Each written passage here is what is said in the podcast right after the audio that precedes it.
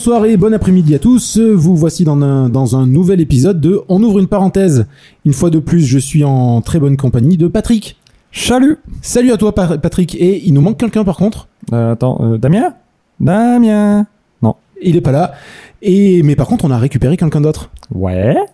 Bonjour, bonsoir et que faites-vous du coup pas dans le, le salon de Patrick pour une fois? Dans l'ordinateur. Mais dans l'ordinateur bah en fait, je viens de me lever du, du, du banc des, remplaçants et c'est Patrice de Binous USA. On m'a appelé, il dit bon bah Damien peut pas faire l'épisode ce soir, euh, remplaçant, euh, c'est ton numéro, c'est toi, c'est toi qui joues ce soir. Et là, ah, là, je, là, je suis excité parce que enfin, je, je, je vais jouer un vrai match quoi.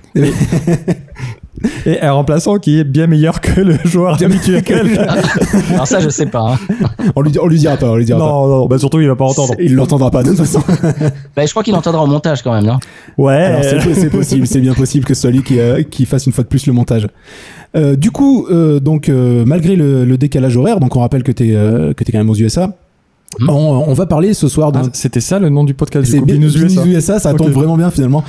Et euh, on va parler ce soir de musique et euh, on reste finalement nous. Euh, c'est vrai qu'on on est, très, on, on vient de remarquer qu'on est très souvent dans la, nostalgie. J'arrive décidément plus à parler.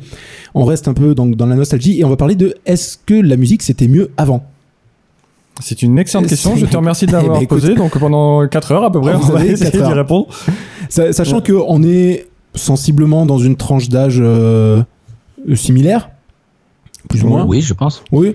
Et donc du coup, on, on va on va on va parler de ça aussi par rapport à notre âge et, notre génération. on peut dire donc que Patrice est musicien et joue dans un groupe. Mhm. Que toi, Nico, tu joues dans le célèbre groupe des, poubelles recyclage, c'est ça? Il n'y a, pas de nom. Il n'y a pas de nom à ce groupe. Arrêtez de m'inventer des noms de. Et que moi, je fais des magnifiques solos de pipeau. en disant que je suis capable de jouer d'un instrument alors que je n'en ai jamais touché de ma vie. Je ne sais pas du tout jouer de musique. Eh ben, c'est vraiment génial qu'on parle de musique avec toi ce soir, du coup. Ah, bah, alors là, typiquement, s'il fallait pas inviter quelqu'un, c'était moi. Désolé. C'est bien, tu seras l'outsider, comme on dit en français. Ouais, bah du coup, je vais dire plein de conneries et j'aurai l'excuse de bah les gars, je, je joue pas de musique. Au moins, toi, tu pourras te cacher derrière une excuse. Oh non, j'assume toujours les conneries que je dis. Ok, c'est plutôt pas mal. Du coup, je vous propose, on va, je vais essayer de la faire courte parce que mais c'est pour poser un petit peu les bases de euh, du contexte euh, des, musiques pardon de, de l'historique de la musique. Au commencement était le Big Bang. Au commencement du Big Bang, euh, je vais essayer d'aller relativement vite donc ça va être un petit peu un monologue là pour l'instant mais n'hésitez pas à me coûter oh là là vraiment ce soir c'est incroyable. T'inquiète pas on va te coûter. T'inquiète pas. Coûtez-moi beaucoup. Te coûtera, je, vais te coûter sans arrêt, t'inquiète pas. c'est horrible ce soir. Ah bah, j'ai du mal. du coup, allez, on va partir très très loin. déjà on va partir du, du entre le Moyen Âge, allez entre le 5e et le 15e Siècle, déjà, on avait, peu de hip-hop et de rock et de, pop, et, etc. C'était plus les chants grégoriens et euh, les musiques des troubadours. Ce qui, est, ce beaucoup moins écouté maintenant. Euh, au XIIIe siècle, ensuite, il y a eu euh, plutôt musique polyphonique. Alors c'est marrant parce que tu as un même qui est venu sur, Internet, c'est le bardcore. C'est reprendre les musiques actuelles et les réinterpréter façon troubadour Moyen-Âge. Ah ben bah, tu vois, eh ben, j'apprends des choses. Je, sais pas d'où ça sort, mais il y a des mecs, il y a des chaînes qui sont consacrées qu'à ça sur YouTube. Ah, je connaissais pas non plus. Ah ben bah, du coup, je suis intéressé ouais, je pense que j'irai voir ça. Je vous conseille d'aller voir, ça, c'est drôle. Donc du coup voilà le, le, les, les, types de musique principaux c'était vraiment voilà chant grégorien et les, euh, les musiques des troubadours où il y avait déjà peu d'instruments aussi c'était beaucoup a cappella notamment sur tout ce qui est musique polyphonique hein, ça arrivait beaucoup à l'époque euh, grosse grosse euh, tendance sur YouTube du coup à l'époque Ensuite, euh, quand on passe la Renaissance. Beaucoup d'autotune. Beaucoup de, très, peu d'autotune avec les musiques de Troubadour. Euh, au niveau Renaissance, donc là, c'est l'âge d'or de la polyphonie, euh, le début de l'imprimerie musicale aussi, donc euh, plus facile aussi pour les gens de, partager les, mmh. tout ce qui est partition, début de partition en tout cas. la chanson française, quant à elle, devient plus expressive, plus de sentiments et toujours très a cappella et plus souvent à quatre voix. Voilà, pour ceux que ça intéresse.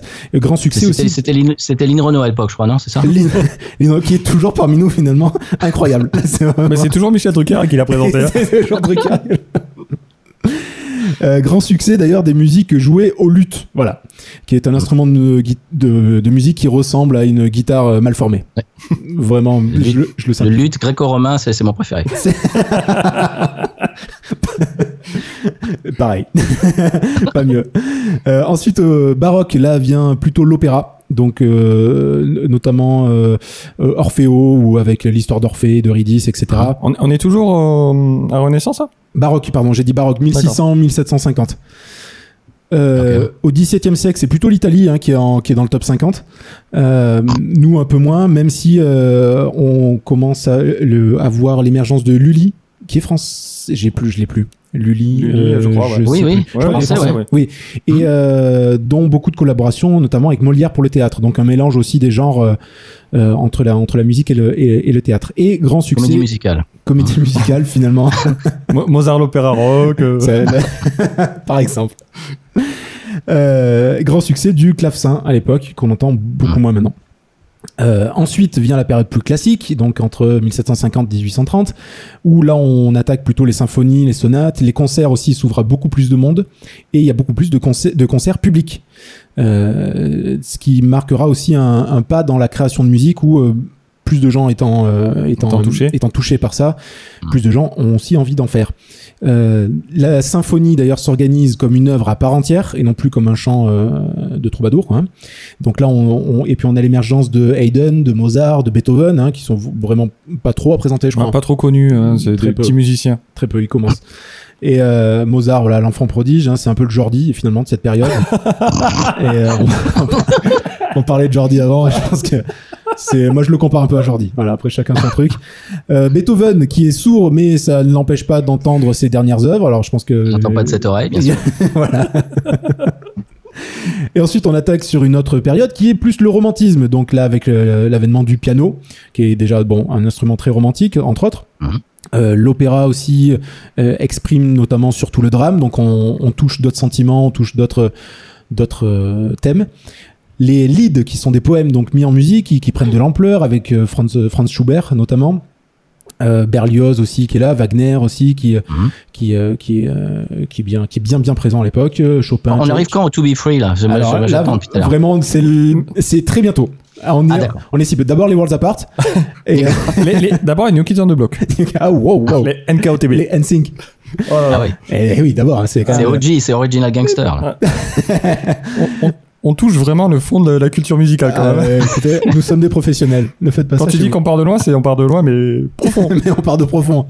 Ensuite, une période plus moderne euh, qui, euh, qui va nous intéresser un petit peu plus déjà entre 1900 et 1945 où ben, il y, a, il y a déjà il y a un truc qui est, qui est vraiment euh, disruptif, hein, comme on dit qui est l'électricité, qui vraiment a ouvert beaucoup de choses, euh, notamment euh, notamment ben, tout ce qui est tout ce qui est aussi radio et les tout débuts des synthétiseurs, même s'ils sont ils sont arrivés un tout petit peu après. Euh, on a aussi l'influence très grandissante du jazz qui commence même si euh, je crois que les années d'or du jazz sont un peu plus loin que 45 mais j'ai un peu des trous de mémoire Déjà les années 20, non? Déjà, Ouais, les années 20, ouais, les mais années 20 déjà. ouais. Bah, ça, ça a commencé à Nouvelle-Orléans d'ailleurs, pas loin de Oui. chez moi. exact Mm. exact et après ça a un petit peu baissé d'ailleurs on, on, on en, reparlera un peu même si euh, Ouais. le jazz est toujours est toujours bien présent Ça- ne serait-ce que dans nos cœurs. Bah, ça- mais puis ça, je pense que c'est un point qu'on va aborder assez rapidement, c'est que tous les, enfin, tous les styles musicaux ne sortent pas de nulle part. Il n'y a pas Non. un mec, euh, enfin, excepté la tectonique où il y a un mec qui s'est dit je vais bouger comme un demeuré.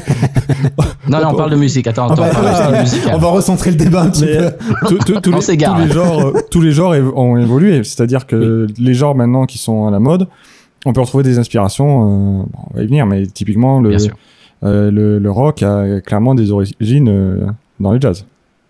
oui Absolument. et pas que je crois Oh non, pas que. ah, oui, tiens, pas que. Non, non, Oh. justement, c'est une synthèse entre la musique blanche et la musique euh, noire. On peut en reparler tout à l'heure. ouais. Euh, du coup, donc les années modernes pour, euh, enfin modernes, 1900-1945. Hein, donc, euh, on a du, euh, on, on reste quand même, euh, on a du Stravinsky, euh, qui est pas non plus très, euh, je veux dire, enfin, je le considère pas très, vraiment comme quelque chose de très moderne, mais c'était, à l'époque, c'était, ça contrastait énormément au niveau sonorité par rapport à, à ce qui se faisait avant, notamment avec des rythmes saccadés. Et c'est marrant parce que du coup, j'ai écouté du Stravinsky que j'avais très peu écouté hein, vraiment euh, avant, et je retrouve dans des musiques de films euh, très récents comme même Mad Max 3 j'ai retrouvé des trucs que j'avais entendus dans Stravinsky. Mad Max 3. Euh, Fury Road. Ouais, c'est le 3, non? Donc euh, le 4. C'est le 4. N'oubliez jamais au-delà du dôme de tonnerre. Euh, c'est ah mais celui-là n'existe pas. Avec Tina Turner. Il n'existe pas. J'en ai jamais entendu parler. Et euh, du coup, euh, donc du Maurice Ravel avec Carmen aussi, qui reste apparemment l'œuvre la plus jouée dans le monde, euh, Schoenberg, etc. Et les- attends, attends, attends, attends, attends. euh, euh, quoi? Euh, Ravel. Carmen? C'est pas Bizet? Wow, j'aurais mélangé mes notes. C'est bien possible. Euh, Je suis pas sûr, Ravel, mais non, c'est le, Ravel, le- c'est pas- c'est pas Carmen. Le, le boléro. Oui, Ouais, et vraiment, je sais pas, j'ai. merci. Donc, alors, alors, euh, les deux musiciens viennent de, viennent de se faire euh, euh, interrompre et, et- et corriger par le gars qui ne joue pas de musique. Ah ouais, bah, je- là, vraiment. j'arrête tout. Bah écoutez, bonne soirée à vous et. euh, Allez, démerdez-vous avec ça, restez positif. Donc, vous pouvez nous retrouver sur. Alors, on retrouve sur Twitter. Podcast. bah, du coup, je vais éviter de dire des bêtises. je vais- Enfin, je vais essayer. Euh, Non, c'est Boléro de Ravel, tu voulais dire. Oui, Oui. oui, oui. Ensuite, les percussions aussi, qui prennent aussi de plus en plus de place dans la musique euh, à partir de à partir de 1900, même avant déjà, mais on, s'en rend vraiment compte à partir de ces années-là. Et on arrive à une période plus contemporaine, donc après la seconde, la seconde guerre mondiale, où les progrès sont vraiment très très rapides au niveau euh, genre de musique. Euh, en tout cas, on a beaucoup plus de traces euh, aussi maintenant, donc c'est plus facile de dire que c'est les progrès sont rapides. Euh, L'utilisation d'instruments, mais aussi de bruits qui nous entourent. On a beaucoup de mélanges, de, justement, beaucoup d'artistes, euh, notamment, j'avais marqué Olivier Messiaen qui euh, s'inspire de la nature pour ses sons, où, il y a, Ouais. gros- où c'est assez, euh, là vraiment pour moi, ça m'a fait penser à des, vous savez, des musiques de gens qui dansent nus sur Arte.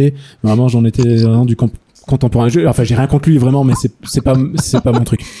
J'ai- Après, il a vraiment fait du très bon travail. Mais, euh, Il était nu d'ailleurs. il fait ce qu'il veut.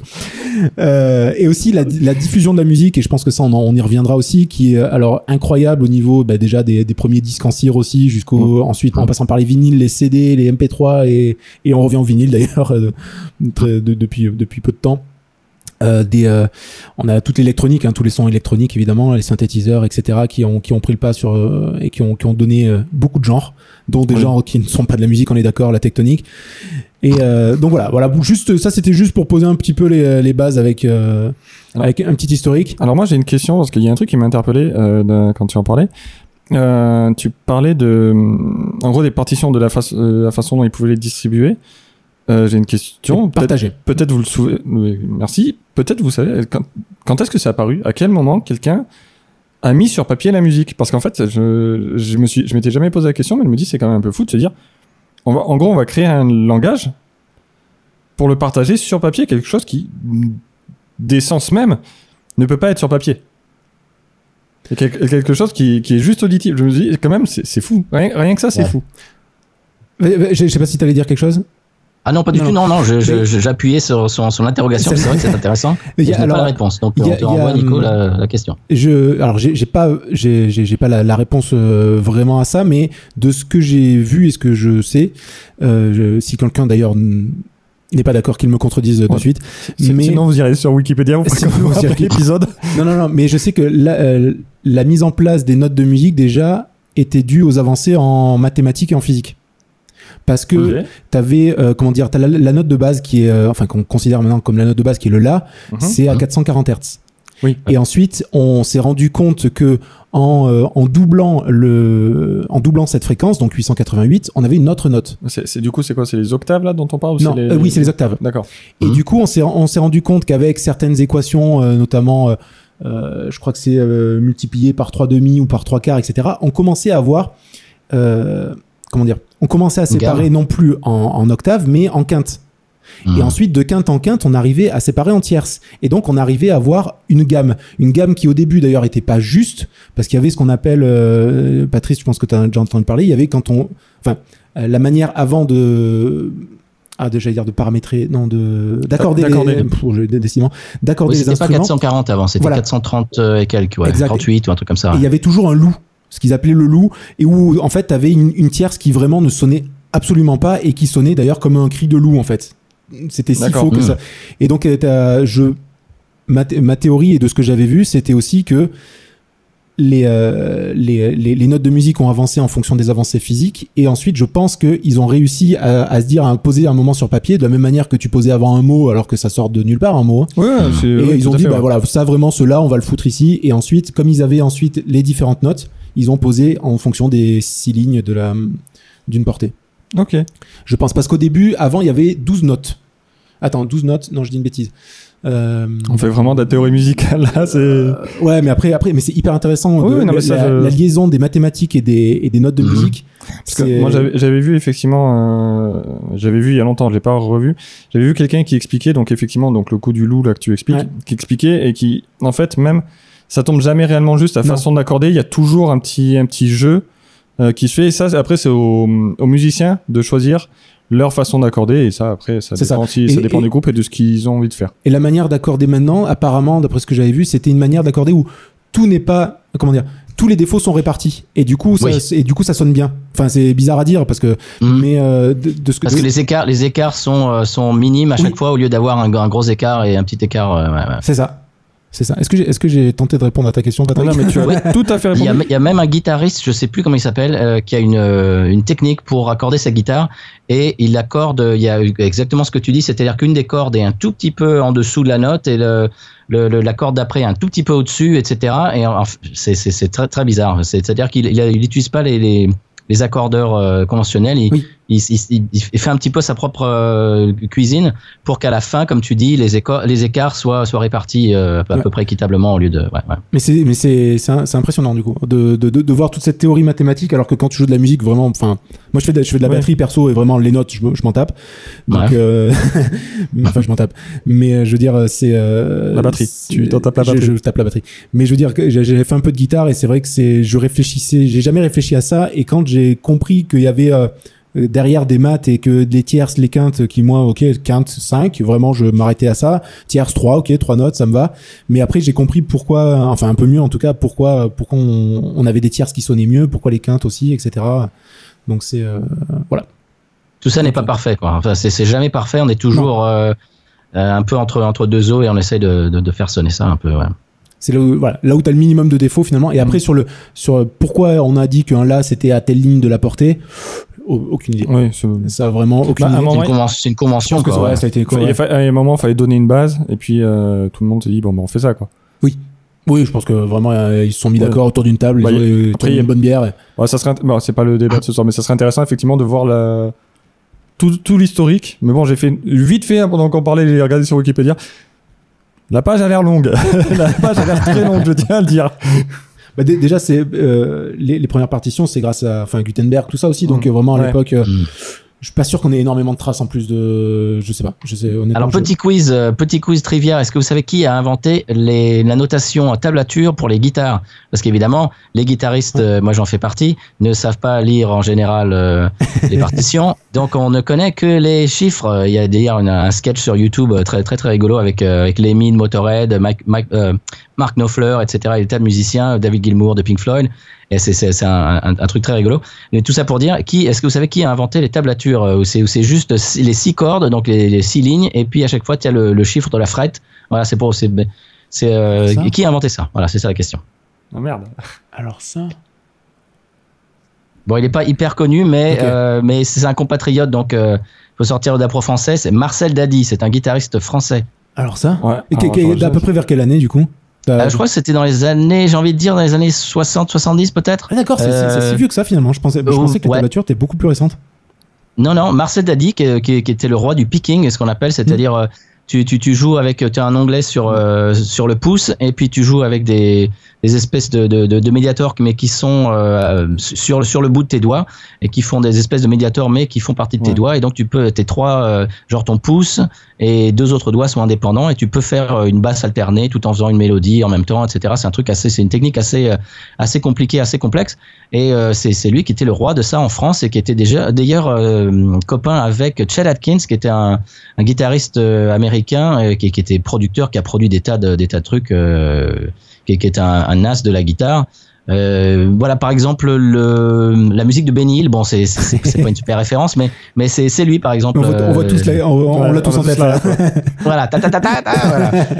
Et, donc, bah, c'est- un gars qui a fait une grosse carrière, euh, ne serait-ce qu'en guitariste euh, solo. Il, il faisait des, des tas d'albums instrumentaux. Et puis, il était aussi producteur aux États-Unis. Et, et lui et Marcel euh, qui est un Français, c'est le gars qui a inventé le tablature, étaient très copains et euh, ils avaient un, peu- un petit peu la même technique et tout. Donc, c'est pour ça, euh, les tablatures ont été inventées par un Français. Voilà, c'était juste pour dire ça. D'accord, ah ben, je savais pas. Et en tout cas, tu m'as rassuré parce que c'est vrai que j'ai- beaucoup plus fait euh, de la guitare avec tablature qu'avec partition. Bien sûr. Et à chaque fois, je me disais, mais je suis, je suis pas bon. je, suis, je suis si mauvais d'utiliser des tablatures alors que je devrais utiliser des partitions. Bah, euh, bah, c'est c'est la vieille vanne. Comment faire taire un guitariste? Tu lui mets une partition devant les yeux. c'est euh, c'est si brutal, mais si vrai. Ben oui, ben oui. C'est- drôle parce que c'est vrai. mais euh, ouais. Et du coup, qu'est-ce que. euh, Mince, j'ai perdu ma question. Ah, pardon. Aurait été intéressant. On, en était à. Oui, la- les l'impression. d'imprimer. Impression. Et euh, pa- par rapport à toutes ces périodes, est-ce que vous, vous, qu'est-ce que c'est pour vous la musique d'avant? Est-ce que c'est, enfin, je veux dire, Ah. qu'est-ce que qu'est-ce que vous allez considérer comme quand on dit finalement euh, la musique c'était mieux avant, mais c'est quelle période avant pour vous? Est-ce que vous allez vous dire ah ben quand même les grandes symphonies c'était quelque chose et on n'a rien fait de mieux depuis Ou alors euh, finalement non c'est quand même l'avènement euh, du rock dans. Mais là, tu nous fais répondre à deux questions, du coup. Oui. Là, t'essaies de nous escroquer, là. Là, Oui. Bon, donc on a 5, minutes de plus en podcast. Après, c'est. Donc on arrive à la conclusion déjà. Voilà. D'accord. C'est quoi avant? C'est quoi Bon, bah, avant? vous pouvez retrouver Quel- sur Twitter. Dé- Déjà, c'est quoi avant? Et C'est quoi- Et la deuxième question que tu essaies de, de placer Ouais, en douce, c'est qu'est-ce que vous aimez comme musique? Un peu. Ah, c'est ça que tu, Tu veux m'as faire. tu m'as- tu as découvert mon, mon petit jeu. Euh, J'ai une pseudo réponse. Après, je sais pas si Patrice, tu veux, tu veux te lancer. Bah, c'est comme tu veux. Moi, en fait, pour moi, c'est bah, c'est je, je, je prêche un peu pour ma paroisse. Pour moi, dans, dans, dans ma tête et dans mes goûts, ça, ça commence aux années 50, à aller dans les années 30 avec le, le, le blues du delta du, du Mississippi, etc. Mais vraiment les années 50 avec l'avènement, euh, comme vous disiez tout à l'heure, euh, bah, du, du, du jump du, du jazz qui s'est transformé en rock and roll. Euh, et puis tout, tout ce qui est tout ce qui est enre- enregistrement euh, sur sur euh, vinyle, euh, etc. 78 tours, ça je- j'imagine dans les années 20, je crois, parce qu'il existe encore du jazz des années 20, 30. Oui. Mais pour moi, pour moi, c'est les années 50. Je dirais même 60 parce que 50, évidemment, il y a Elvis Presley et tout, mais c'est plutôt la fin des années 50. Avant, c'était Sinatra, des trucs un petit peu plus à papa, quoi, de la musique à papa. Ouais. Et puis dans la fin des années 50, donc je dirais, je dirais les années 60. C'est là que ça, ça a commencé à exploser. La musique, c'est c'est là que les les les les, les teenagers, les ados ont commencé à avoir un petit peu d'argent à dépenser et, et qu'ils ont commencé à faire partie de de- de- de- d'une cible euh, commerciale et qui ont commencé à acheter des 45 tours et donc évidemment euh, sont, sont sortis tout ce qui est Beach Boys etc euh, machin. Et donc les années 60 euh, pour, pour moi ça commence dans les années 60 pour ce qui est de la musique populaire. Après évidemment on peut parler de la, de la musique comme tu disais tout à l'heure de la musique euh, classique mais bon c'est pas vraiment mon rayon donc je peux pas vraiment euh, comparer la musique classique du 18e siècle et celle de, du, du 21e je, je peux pas vraiment faire ça donc pour moi c'est ouais dans la musique populaire le, le rock etc euh, la musique pop c'est les années 60 on va dire début 60 avec évidemment les Beatles etc Oui. bon Oui. donc pour moi l'avant c'est pour pour finir la question pour moi l'avant c'est euh, fin 50 début 60 jusqu'à 70 voilà et pour moi pour moi il y a une cassure en 80 mais même si c'est c'est mon enfance mais pour moi c'est le début c'est le début de, de, de tout ce qui est synthétique euh, boîte à rythme euh, bon qui est en train de revenir quand, quand on réévalue. Évidemment il y a une espèce de de, de, de maintenant il y a des, des comment on dit des, des, des lunettes de soleil rose on voit ça un petit peu plus rose qu'avant euh, et on, on, on commence à on, on a la nostalgie parce qu'évidemment c'est notre enfance on en parlera tout à l'heure euh, Ouais. pour pourquoi est-ce qu'on pense que c'est mieux avant. Mais voilà pour moi c'est fin 50 donc on va dire on va dire euh, rapidement début 60 jusqu'à jusqu'à euh, fin 70 Euh, pour moi 80 il y a une cassure avec tout ce qui est euh, synthétiseur boîte à rythme Euh, je trouve que c'est- devenu un petit peu un petit peu aseptisé un petit peu clinique donc Oui. je dirais 60 70 voilà pour faire une réponse rapide D'accord. Patrick, toi tu. Alors, la musique d'avant, bah, moi, je suis à peu près comme, euh, comme Patrice. Je dirais, euh, euh, limite, quand on a arrêté de parler de rock and roll et qu'on a parlé de rock. D'accord. Tu vois, les débuts, euh, un peu les Beatles, les, les Rolling Stones. Mhm. Pour moi, euh, avant, bah, c'est avant cette période. Euh, bon, la musique, moi j'aime bien parce qu'il faut répondre aux deux questions. J'aime bien la musique. oh, oui. Ça, nous, ça arrange parce que vraiment sinon Non, on la, la musique que j'aime bien, euh, moi j'aime bien euh, le rock. Vraiment euh, la période, ouais, de cette période qui va de, ouais, des, des Stones, euh, Dire Straits, Oui, d'accord. euh, Queen, et après un truc un peu plus moderne, hein, comme tu nous avais demandé les groupes qu'on aimait bien, j'ai mis System of a Down par exemple, qui est un peu plus, euh, oui, qui est plus, qui est plus, qui, qui est plus, qui est orienté euh, guitare électrique un peu pop-up quoi que mais je sais même pas dans enfin parce que je suis nul en genre musicaux déjà je trouve que classer dire ah ça c'est du enfin tu, tu prends le, le métal par exemple t'as le heavy metal le, le hard rock le, le death metal le black metal Oui. le turbo Moi, je pas, hein. metal j'ai jamais vu la différence Je, bah, j'ai moi, je me suis, bah, oui, mais parce qu'il y a quelqu'un qui connaît la différence, il va t'engueuler. ah Parce bah, que Kevin, ça- euh, ça qui, est- le qui qui calé là-dessus, Kevin qui est calé là-dessus, euh, de, de, le- l'âge de bière, de, de copain québécois de l'âge de bière. Une fois, on parlait de la bière de, euh, je crois que c'était Iron Maiden qui a fait le chanteur d'Iron Maiden qui a fait euh, sa propre bière avec une brasserie. ouais, qui apparemment Et était bien je- d'après votre épisode. Était pas mal. Comment? Celle d'Iron Maiden était plutôt pas mal comme bière il me semble. Oui, elle est la Trooper, elle est, elle est, elle est vraiment bonne, elle, elle m'a vraiment étonné. Et je dis ouais le hard rock. Ah, elle me dit non, c'est du. Alors je sais plus moi, je peux pas te dire, mais elle dit ah, non, c'est pas du hard rock, c'est du euh, trash metal, c'est du. Je oui bon ben, Motorhead. Ah non, ça c'est alors ça c'est pas du hard rock, ça c'est du c'est c'est du speed metal. Ah ouais d'accord. Je ne je, je connais toujours pas la différence, mais Ouais. bon. J'ai- j'ai- C'est vrai que j'ai tendance à, à mettre. Enfin, je, là, je veux. Moi, je, vraiment, je, moi, je me faire tout, je taper. le métal. Moi, je vais me faire taper, mais j'ai les, tous les genres de métal, j'ai tendance un peu. J'ai la, j'ai la même euh, complexité cérébrale avec les, les genres de techno. Tu sais, là, c'est Ah de la house euh, underground euh, oui, de la ouais, creuse. je vois ce que tu veux dire. et, euh, et vraiment, pour moi, enfin, je. Là, t'as- là, t'as de l'acid trip machin, là, tu dis.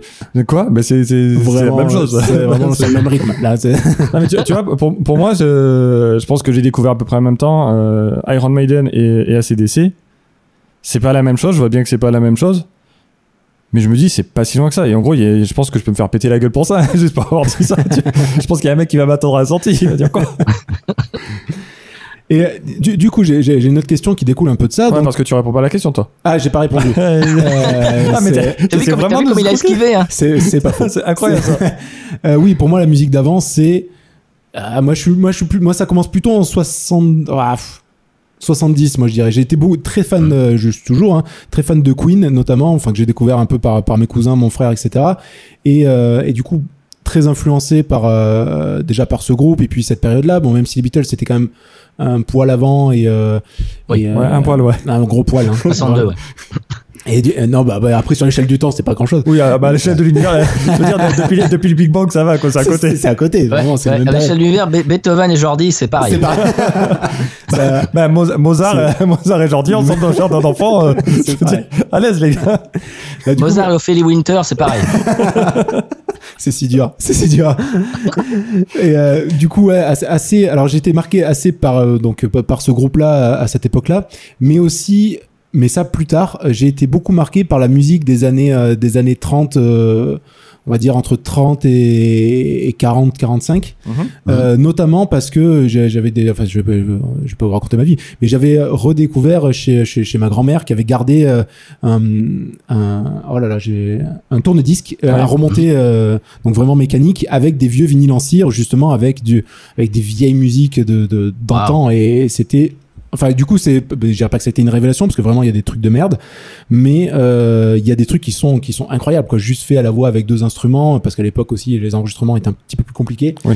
Et, euh, et et puis il y avait pas tout. euh, Bah, quand tu vois que disposition. quand, quand ils passaient à la radio, des fois, ils étaient là, ils chantaient en direct, quoi. Oui. Ça, ça, je me dis, mais la performance, enfin, c'est incroyable. C'est vraiment. euh, Ça, ça arrive, ça arrive moins. Ça arrive quand même. hein, mais ouais, ils, ça- ils- ils le font, ils le font toujours. Après, ça dépend euh, des groupes. T'as des, groupes. Je crois que les Foo Fighters, par exemple, ils, aiment- ils sont pas très fans de de, de playback ou de genre, ou genre de truc. Mais encore que ça se trouve, on veut. on- Enfin, les Foo Fighters, on est d'accord. Hein. C'est Dave Grohl, c'est le mec qui s'est pété la jambe pendant Oui. un concert. Il est revenu en fauteuil roulant, il a continué le concert. Oui, c'est ça. c'est un bonhomme. Mais du coup, moi j'ai été marqué donc un peu par ces deux périodes et après par mine de rien par toutes les années 90. Euh, enfin bon, même si euh, Nirvana vraiment en 94 c'était mort, mais, euh, J'attends impatiemment le prochain concert. je, vraiment, je, je suis là, j'attends dès que dès que c'est live. Et euh, j'ai été, euh, mais plus par le côté euh, finalement euh, pop euh, pop punk aussi des années 90 avec Off- Offspring aussi euh, qui faisait une grosse euh, enfin, Bah, c'est une grosse percée. euh, c'est notre adolescence, quoi. C'est notre adolescence. Et T'as eu le Blink 182, euh, Sum 41. Je vais essayer de le dire en anglais parce que quand même, sinon, je vais me faire engueuler parce que j'ai. Ouais, puis dire Sum 41, c'est quand même ridicule. Là, non, mais t'as t'as- t'as eu aussi. Non, les- je vais juste te reprendre si tu, si tu parles d'Harvey Weinstein, c'est tout. Attends, il a pas fait de musique comme moi. Il a jamais produit de musique, je sais Oh, pas. non, je pense pas, non. Et du Il fait coup, plus grand chose en ce moment. ouais. Mais du coup, c'est moi, c'est une période parce qu'effectivement, c'était mon adolescence. hein, J'avais 15 ans en 2000, hein, donc euh, donc du coup, euh, ouais, c'est c'est quand même des choses qui m'ont qui m'ont ces différentes périodes qui m'ont marqué. Après, c'est vrai que un peu comme toi, la période des années 80 euh, avec beaucoup de synthé, vraiment, j'étais moins fan. Et d'ailleurs, j'ai toujours en tête euh, sur euh, la plupart des albums de Queen où euh, tu as marqué aussi dans donc euh, donc t'as Brian May, machin guitare, euh, Freddie Mercury, etc. Et t'as marqué euh, que aucun synthétiseur n'a été utilisé. Et ils spécifiaient bien dans, dans leurs albums. Et ça, c'est un truc, je pense, qui m'a beaucoup marqué aussi dans, dans, dans, sur les musiques que j'ai écoutées après, où les, tout ce qui avait un synthé, pour moi, c'était rédhibitoire. J'ai un peu changé d'opinion maintenant sur certains trucs. Oui, il y a des trucs à sauver, ouais. Mais, euh, mais c'est vrai que j'ai euh, machinalement, comme j'étais très fan de ce groupe et qu'eux ils, ils aimaient pas, du coup moi dans ma tête, je suis, ah bah non, je peux pas aimer non plus. Mais euh, du coup j'ai été très marqué un peu euh, par, par- par cette. euh, Donc du coup, Jean-Michel Jarre, euh, Jean-Michel Jarre très moyen. Je suis pas. je suis peu fan. C'est rigolo, j'étais dans un groupe au début où je suis arrivé ici en Louisiane. Euh, j'ai intégré un groupe de musique et le joueur de clavier, qui avait d'ailleurs qui avait fait une tournée, euh, qui avait fait, de- qui était le le, le- le joueur de clavier d'un des gars des comment ça s'appelait les Monkeys. Vous vous rappelez dans les années 60, il y avait les Monkeys?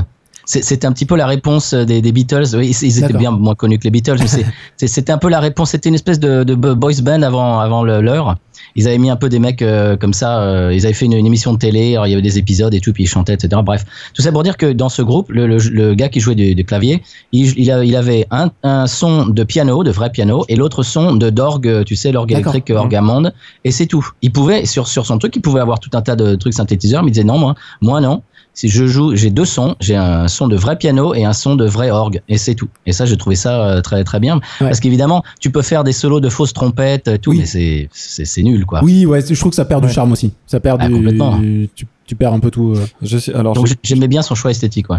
moi, j'ai- plus en tête, mais il y a effectivement, il y a un mec qui disait. euh, En fait, il jouait tout au synthé et du coup même les cordes.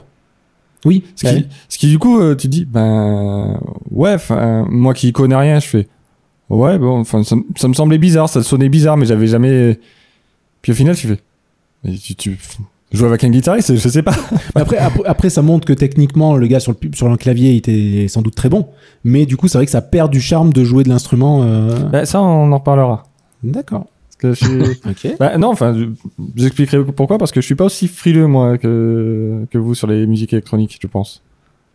Mais peut-être parce que moi, je joue pas de musique. Je... Ah, peut-être que ça joue. Sans doute que. Ah, euh, peut-être, Je ouais, pense, je pense ouais. que peut-être ça. Parce que moi, clairement, j'ai pas appris à jouer d'un instrument et, euh, bon, le mec, il dit, euh, qu'il fait un solo de guitare sur une, sur un synthé, euh, ça me fait pas rêver. On va pas se mentir. Ça- Ça mais, existe. hein. mais je, me- je me dis, enfin, plus que de la performance du musicien, en fait, je vais, si la musique me plaît, ben, pour moi, ça va, en fait. Ouais. Parce que je, enfin, après, euh, on va être clair, hein, je vois Marc Knopfler qui joue de la guitare. Euh, le mec qui fait un solo, je fais, ok, là, c'est bon. C'est bon, je- j'ai passé un bon moment. Parce qu'il il joue plutôt pas mal de la guitare. Pas mauvais. Voilà. Et il se débrouille. Ça va. Moyen, moyen. il se va. défend, il se défend, mais bon. Et, euh, du coup, ça, ça me fait penser à une question. Patrice, donc toi, tu fais de la guitare. Oui. Depuis, euh, depuis combien de temps et qu'est-ce qui t'a poussé finalement à, à aussi jouer? Est-ce que c'est l'écoute de, de, de tous ces groupes ou, ou t'as commencé avant d'écouter euh, assidûment de la musique? Alors très rapidement, euh, quand j'étais ado, euh, on m'a passé des albums, bah, justement J.J. Cale, euh, Dire Straits et tout ça. Il y a quelqu'un qui m'a, qui, qui était un peu mon mentor là-dessus, qui m'a passé les bons disques, Led Zeppelin, etc. J'étais au collège. J'ai commencé à écouter ça, j'étais pas, j'étais pas musicien. Et puis très rapidement, sans raconter ma vie, euh, j'ai déménagé de Seine-et-Marne euh, jusqu'en Vaucluse. Et euh, mon père a commencé à, mon, père- mon père est prof de, de, de- était prof d'espagnol. Et il est arrivé dans son, dans sa nouvelle affectation, au collège, à Monteux. Euh, salut Monteux, si vous écoutez. Et, euh, et il, il rentre dans sa nouvelle salle de classe et puis il ouvre le placard. Et puis dans le placard, il y a une guitare acoustique. Ah tiens. Alors il rentre le soir et il me dit, euh, après sa, sa première journée, il me dit, tiens, il y a, il y a une guitare euh, dans le placard. Euh, bon, je vais attendre un peu, puis si personne, euh, si personne la réclame, euh, est-ce que ça t'intéresse que, je- que je la ramène à la maison? Ah bah oui, parce qu'évidemment, ça, ça faisait plusieurs années que j'écoutais la musique, mais j'avais pas fait la relation. Et puis, bon, au bout d'un moment, personne n'a réclamé la guitare, donc il l'a ramené, puis j'ai commencé, puis j'avais à peu près 15-16 ans, et puis ça m'a, ça m'a jamais, ça m'a jamais quitté, quoi. Et donc, euh, c'est vrai qu'à partir de ce moment-là, tu, tu as l'oreille encore plus aiguisée et que tu, tu, tu, tu commences à, je me- à l'époque, c'était Led Zeppelin, etc., Soundgarden, machin, toute la, non seulement Led Zeppelin, euh, tout ce qui était euh, rock, euh, classique rock des années 70, mais aussi la nouvelle scène de Seattle. Donc, euh, quand j'étais au lycée, c'était tout ce qui était Soundgarden, euh, Mm. Alice in Chains, euh, Pearl Jam et tout ça. Ouais. Et, euh, et donc, tu, tu- en fait, plus tu, plus tu joues de la guitare, plus tu commences, plus tes oreilles euh, réalisent que waouh, ça c'est génial ce qu'il fait et ces machins, et tu commences à, à décortiquer euh, les instruments les uns des autres. Que, alors justement, c'est une bonne question. Euh, est-ce que quelqu'un qui ne joue pas de la musique, est-ce que tu arrives à décortiquer, à écouter que la basse, par exemple, si tu écoutes un morceau, est-ce que tu arrives à focaliser sur la basse? Tiens, c'est une super partie de basse ou, Alors, ou cette petite partie de guitare ou ça, ça dépend des morceaux. ouais. Je sais qu'il y a des morceaux, par exemple, j'adore de. Je crois que c'est Bob Dylan, Hurricane, sur le, Ouais. sur le boxeur. Mhm. Là, tu Mhm. vois, la batterie, par exemple, je la trouve exceptionnelle. Ok. Donc, donc tu arrives à focaliser sur la batterie. Donc j'arrive vraiment à focaliser sur la batterie. Par contre, il y a des morceaux où des fois tu me dis Ah, la guitare, elle est géniale. Ouais, euh, attends. Euh, Ah, il y a la guitare là euh, non, mais en fait, je me, je me suis aperçu et maintenant, quand j'écoute euh, quand j'écoute un album, euh, j'essaie quand, quand un morceau me plaît, j'essaie vraiment de rien faire d'autre. C'est-à-dire, je, je peux, en plus, moi, j'ai un truc quand j'aime une chanson, j'arrive à faire de la chanson, je la remets au début. Je peux faire ça, je peux faire ça 20 fois. Tu vois, et il y a des moments où je me dis, ok, je vais essayer de me concentrer et je vais essayer de repérer les différents instruments, de repérer ce, qui- ce que j'aime bien dans le morceau. Mais euh, je, euh, ben, j'ai un copain qui, qui est fan de musique aussi, qu'on avait reçu dans le podcast Damien, qui euh, donc pas, pas le Damien habituel, qui euh, qui lui, pareil, est fan de musique et lui, il est, il arrive de suite à voir les instruments, à dire c'est tel truc et tout. Et c'est un truc que je suis admiratif parce que moi, je suis incapable de de repérer les instruments. Bah, c'est ça, c'est ça qui Ouais. est chouette quand on est musicien et qu'on écoute de la musique, c'est-à-dire que on peut se focaliser sur juste la basse ou juste la batterie ou juste la guitare et on peut et, et puis tout d'un coup on met tout ça en- ensemble et cette espèce de, de l'espèce de, de, de, de symbiose et de, mélange et, euh, et c'est je sais pas j'ai j'ai l'impression qu'on qu'on écoute la musique plus intensément parce que parce qu'on on, on arrive à choper ces, ces, ces, ces, petits morceaux et on les met tous ensemble et, et on se dit waouh mais c'est génial que ce gars il joue ça à la batterie pendant que l'autre il joue ça à la basse. Normalement ça devrait pas marcher mais sur ce morceau c'est génial etc. etc. Plutôt que de le recevoir il y a des gens euh, qui sont pas musiciens euh, bon qui sont qui écoutent de la musique mais mais sans plus. J'ai l'impression qu'ils entendent un bloc Ah mais c'est un peu ça, hein, vraiment. hein. Moi, c'est ça. c'est hein. comme la cuisine en fait. Ma, ma, ma femme, si tu veux, si tu lui fais goûter un truc, elle peut te dire ah bah tiens il y a de la coriandre et, puis euh, ils ont fait ça comme ça, ils ont commencé avec un, un roux et puis euh, là c'est une béchamel mais ils ont mis euh, je sais pas quoi de la noix de, de la noix de muscade et tout. Elle elle peut te dire ça. Par exemple on, on, on a mangé un couscous euh, en, en France une fois, elle connaissait pas le couscous, on revient on revient chez nous en Louisiane, on va au supermarché et puis euh, elle va dans les allées puis elle, elle, elle pioche des ingrédients. Elle elle dit ouais je vais faire un couscous. Ouais, elle en avait jamais. Je lui, oui, je, je lui ai rien dit. Je- dans ma tête, je lui dis, oui, t'es t'es gentil, mais enfin, elle a fait ça. Écoute, c'était le couscous qu'on avait mangé en France, quoi. Elle- Ah ouais. Donc voilà. Donc donc j'imagine que quelqu'un qui, pu- qui peut faire ça, euh, translater dans la musique. C'est ce que c'est ce que la musique me fait. Moi, je vois les ingrédients en fait. Je, je peux te dire, Mm. bah tiens, le batteur, euh, ben voilà, il joue comme ça, et puis le bassiste, euh, il a un son un petit peu, euh, un petit peu fuzz, machin. C'est pour ça que ça fait cet effet-là. Et puis le guitariste, il fait ça, machin. Je peux je peux enlever tous les ingrédients. Et je, je- quelqu'un qui, qui n'est pas musicien, je, je sais pas justement, parce que je, bon, Bah, je- Alors moi, pour pour rebondir un peu sur ce que tu dis, euh, Boeing. Ah, je Ah putain, oh, je l'ai même pas eu Je l'ai même pas eu bien je voulais faire ça depuis tellement longtemps. on perd tellement les réflexes. Ah, on Oh, c'est tout ouf. perdu. Et euh, il y a il y a une il y a un YouTuber sur euh, en France, c'est Chronomusique. Oui. Qui euh, en gros, il a fait des il fait un morceau. Là, il, il a il y a pas longtemps, il a demandé à ses euh, spectateurs de de donner des morceaux qu'ils avaient commencé, qu'ils comptaient pas finir, et lui, il les réarrange. Il fait un peu son, son truc, il fait l'échange avec, euh, avec la personne, ils font des allers-retours comme ça sur le morceau pour arriver à la fin. Lui, il met sur euh, sur Deezer, Spotify et compagnie. Ils font 50-50 sur les droits. Mais il, Oh, c'est sympa. mais en fait, lui, il réarrange le truc et il a, il a présenté donc comment il avait fait avec, euh, avec le premier. Et il te présente les petits, euh, donc les, les petits, euh, comment, les trucs, les Shirley là, c'est au, C'est la batterie c'est à la batterie, des petits trucs comme ça. Ça participe à l'ambiance du morceau. Ouais. Mais tu, moi, je les perçois jamais en fait. Si ça, Oui, si, elle y est pas, si ça y est pas, je me dis il manque un truc. Mais tu, ouais, mais tu, tu t'arriveras Mais- pas forcément à pointer du Mais doigt. je vais pas, je vais pas. Alors, de plus en plus, comme je disais, quand je. Maintenant, j'essaie euh, de, de faire. Mais pour moi, c'est un peu vertigineux, vraiment, quand je me dis. Comme tu disais, toi, tu vois les ingrédients, tu vois comment c'est c'est combiné. Et moi, qui joue pas du tout de musique, je me dis, putain, mais j'attaquerai jamais, ça a l'air de- hyper compliqué, quoi. parce que, parce qu'il y a tellement de choses. Et là, typiquement, dans Chronomusique, il présente, donc lui, c'est la musique électronique, hein, donc il, il a toutes les pistes et tout, tu, tu, tu vois tous les instruments qu'il a mis et tout. Et le morceau, au final, bah, t'enlèves un truc, ça sonne pas pareil.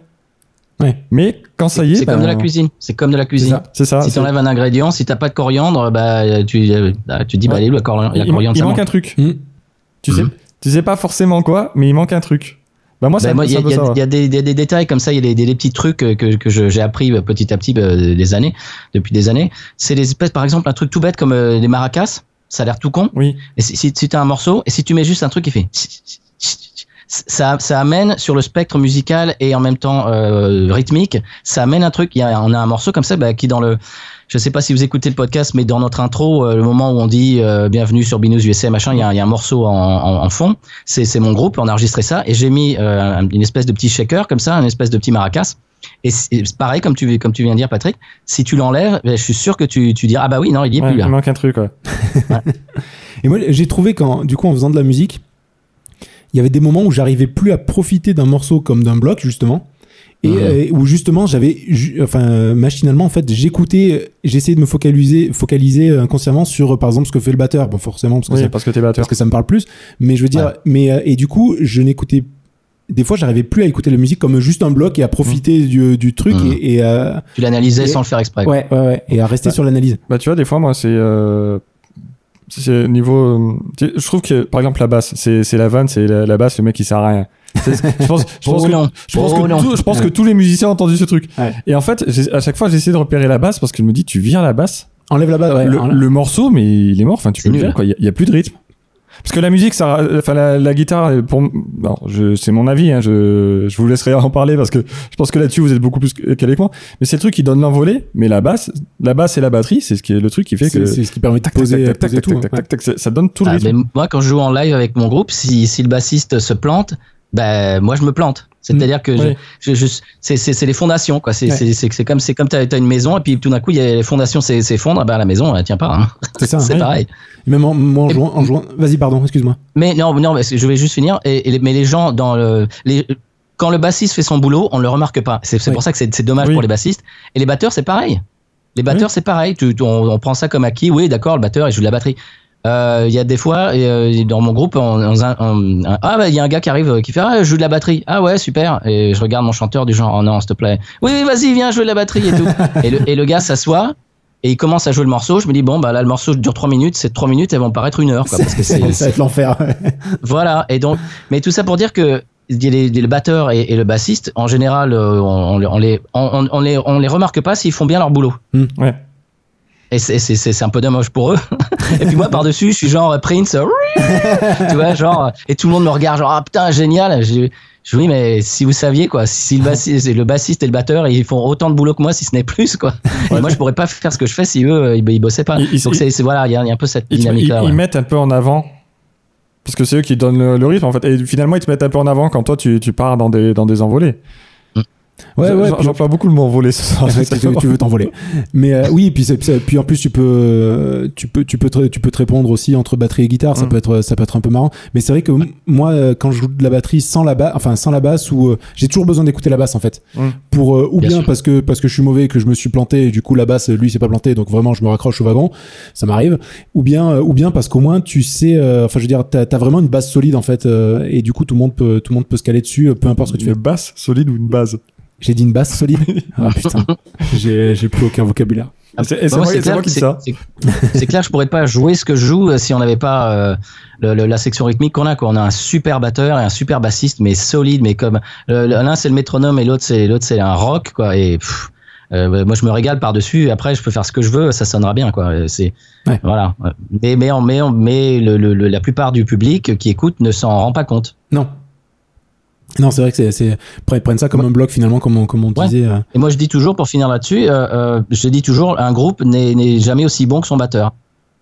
Parce que tu peux mettre euh, mon bassiste qui est, qui est, qui est super, super fort, super solide, qui joue exactement ce qu'il faut jouer, tout canalise tout et qui est hyper solide. Et moi, bon, c'est, j'imagine- je, je crois que j'ai un niveau assez, assez sympathique. Mais si tu nous mets un, un mauvais batteur dans les pattes, ben on n'arrivera pas à faire ce qu'on, ce qu'on veut faire, quoi. C'est pas sympa de mettre la pression sur Nico comme ça, Du qui coup, est batteur euh, de son groupe, euh, les, j'ai les poubelles recyclables. J'ai plein d'images et je me dis vraiment notre groupe il est pas si solide alors. Et à l'inverse, à l'inverse, si tu mets un super batteur qui est carré à mort et que les autres par-dessus, bah, euh, c'est pas trop, des fois, il y a un peu des couacs, bah, ça tombera jamais euh, par terre parce que tu auras toujours le, le, le gars derrière qui tient, quoi, qui tient la baraque. mais c'est, marrant ce que tu dis parce que alors je suis désolé la référence est un peu récente du coup, euh, mais euh, Blink. J'ai trouvé que la différence avec leur ancien batteur et quand euh, Travis Barker est arrivé, qui est quand même Mhm. un batteur d'un niveau quand même assez excellent, Oui, c'est pas dégueulasse là. et loin d'être dégueu. Et, et même si leur musique, eux, musicalement, c'est vrai qu'ils font pas des choses techniquement qui sont hyper compliquées en tant que guitariste et bassiste, même si c'est, Mhm. ça marche, hein, enfin je veux dire, ça marche nickel. Mais du coup, avec lui, c'est, ça prend une envolée euh, qui est incroyable. Et pourtant, il a juste ramené la batterie. Enfin, juste, c'est péjoratif. Mais je veux dire, il a, euh, du fait, du fait de sa musicalité aussi, euh, niveau batterie, de tout ce qu'il sait faire à la batterie, ça a emporté le groupe à des, après à des sommets euh, incroyables, quoi. Bah, c'est ce que je viens de dire, c'est un C'est groupe ça, n'est hein. jamais aussi bon que son batteur. En, ch- en- On va, on va, on, va- enchaîne, on a beaucoup, on a beaucoup digressé, donc on va, on va essayer d'aller, d'aller un peu plus. Euh, du coup, moi, ce que, euh, qu'est-ce que j'ai, j'ai vraiment des notes qui ont aucun sens. Euh, qui- je sais pas à quelle heure je les ai écrites, mais, Mais pourquoi tu vas te- T'es quand même le seul dont les notes n'ont aucun sens. Mais toujours, hein, toujours, parce que j'écris des trucs, mais je sais pas ce que j'écris. Euh, donc moi, j'avais j'avais noté notamment sur l'évolution de, de la musique et des, et des, et des groupes récents qu'on a- qu'on avait quand même de très belles choses et euh, je vais en parler du coup juste après qui sont encore là pour la plupart en tout cas notamment dans les années 60 on avait donc les Rolling, les Rolling Stones les Mamas and the Papas Foundations The Who les Beatles évidemment les années 70 plutôt marqués par, euh, par Queen Elton John euh, il y a qui euh, Parliament euh, Led euh, Zeppelin. oui Led Zepp et Bee Gees aussi les euh, Hot Jazz Ouais. euh, dans les années 80, il y a Prince, il y a A, il y a Police, Madonna, euh, Michael Jackson notamment, hein, pour euh, vraiment des petits chanteurs. Euh, les années 90, on a Ouais, pas super connu. on- les années 90, on a plutôt du Nirvana, on a Dr Dre côté euh, côté hip-hop aussi, les Spice Girls, hein, qui ça fera plaisir à Damien. Et, euh, Oasis, aussi. Tellement vrai en plus. C'est c'est vrai. Il avait qu'à être là. hein. Il avait qu'à être là, tant pis pour lui. Il pourra pas en parler. Les années 2000, après, on marque Emi- Eminem? Eminem, que je n'ai pas marqué aussi. Les années T'as oublié 2000, Jordi. et j'ai le, le pauvre. La Je- Rousseau, chaque- la Rousseau, les To Be Free. Mais voilà, mais justement, c'est là où je vais venir après, parce que j'allais dire 2000, on avait Outcast qui a finalement, on les a encore dans l'esprit, mais qui ont, on n'entend plus. Ouais, Eya. Voilà. Oui, voilà, mais voilà, mais une Ouais. sortie de ça, ça a été fait un peu fini. On a des, des personnes comme Britney Spears qui sont mine de rien toujours là et qui ont marqué une certaine génération, pas forcément nous, Nickelback. Et Louisianaise. C'est ça que tu kifferais. Non, pas Nickelback. Et qu'est-ce que tu disais toi? Non, je dis qu'elle est Louisianaise, euh, Britney Spears. Bon, ah ben je, euh, je ne Oui. savais pas. Eh ben, eh ben, Oui, bon. eh ben, On n'en est pas, on en est pas super fiers non plus. pas mais vrai. enfin bon. Mais elle a marqué, après, elle a marqué, je sais qu'elle a marqué euh, beaucoup de, de, de gens que je connais ont été Ouais. marqués par, Et- par Britney Spears. Et bizarrement, avec le recul, c'est pas la pire des années 2000, hein, vraiment. non, c'est pas, c'est pas le pire. J'irai pas acheter un album, mais je pense qu'il y a deux trois trucs à sauver comparé à d'autres. euh, Mais c'est, mais c'est ça, c'est ça aussi le truc. Donc justement avec cette évolution, parce que essayé de prendre un peu tout, un, un gros panel de groupes. Bon, j'en ai cité vraiment un, un nombre ridicule. Et en fait, euh, je me suis rendu compte aussi que, ben en fait, le temps avait fait un peu son effet et avait écumé un peu tous ces gens qui étaient mauvais. Bon, Jordi, on l'a encore. Ok, d'accord. Et la- On en parlait dans la voiture, moi j'en ai un que j'aime bien. Il est beau, il est beau, il est beau le lavabo, Ah, il est laid, il est laid, il est laid le bidet. la gaffe a été euh, effectivement dans les top. euh, C'était une, c'était une, c'était un carton en France. Ouais. C'est, je sais plus, euh, je sais plus quels sont les chiffres, mais c'est, il a été euh, numéro 1 du top 50. Il y a eu licence 4 aussi. Hein. il y a eu, il y a eu licence 4. Viens boire un petit coup à la maison. Hein Il y a eu, euh, il y a eu licence 4 aussi. Oui. Il y, a- il y a eu, il y a eu des, des bons trucs hein, Mais- qui, qui ont bien. euh, On parle de, on peut parler de Charlie et Lulu. Hein, euh, le feu ça brûle et l'eau ça mouille. Hein, et, et, ces, me- et ces mecs ont vendu des, des palettes Oui, des- de des- disques. des- oui, oui, oui, oui. Mais Et justement, pas des vinyles, hein, des CD, hein, donc ça faisait, ça faisait beaucoup de disques quand même. Mais c'est- là où le temps a fait un peu son effet aussi. C'est que maintenant, je veux dire, la plupart des groupes mauvais des années, entre les années, on va dire 60 et 90, globalement, on n'en entend plus parler. Ceux, ceux qui reviennent maintenant, et c'est pour ça que je voulais enchaîner avec ceux qui reviennent et maintenant, c'est ceux qui ont fait des cartons avant. Euh, franchement, quand tu vois les, les mecs qui passaient dans les, dans les tournées Star 80 et tout, euh, Oui, mais c'est je pas, suis pas ils- sûr que ce ont- soit le. le- Ils ont eu quand même un succès. T'as as euh, mais- Liane Folly qui avait eu un gros succès. T'as du. Ouais, mais euh, encore, encore une fois, la, la gaffe a eu, du, encore, la ça, gaffe c'est a eu très- du succès. Tu vois, c'est, enfin, je suis pas, enfin, moi, je suis pas hyper Non, convaincu que, bah, je, je trouve pas que succès ça rime avec, euh, avec qualité. Ah C'est- en fait, si, mais c'est, ça va, enfin, tu peux faire de la daube et cartonner, hein. Oui, bah, je veux dire, euh, si tu prends, si tu prends dans les musiques aussi des années 80, euh, 80 ou peut-être 70, même les premiers, euh, les premiers trucs de Dépêche Mode, c'est ça, ça tournait sur trois accords. Niveau technique, c'était pas fou.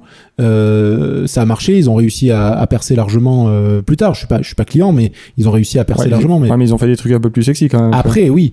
Mais je veux dire, c'est c'est- c'est pour ça que je dis que sur le long terme, en principe, ça, ça s'écume. Oui, oui, oui, ça, clairement, ça. Bah, c'est pour ça que je dis aussi euh, la gaffe et tout. Je pense qu'effectivement, des dobs, il y en a.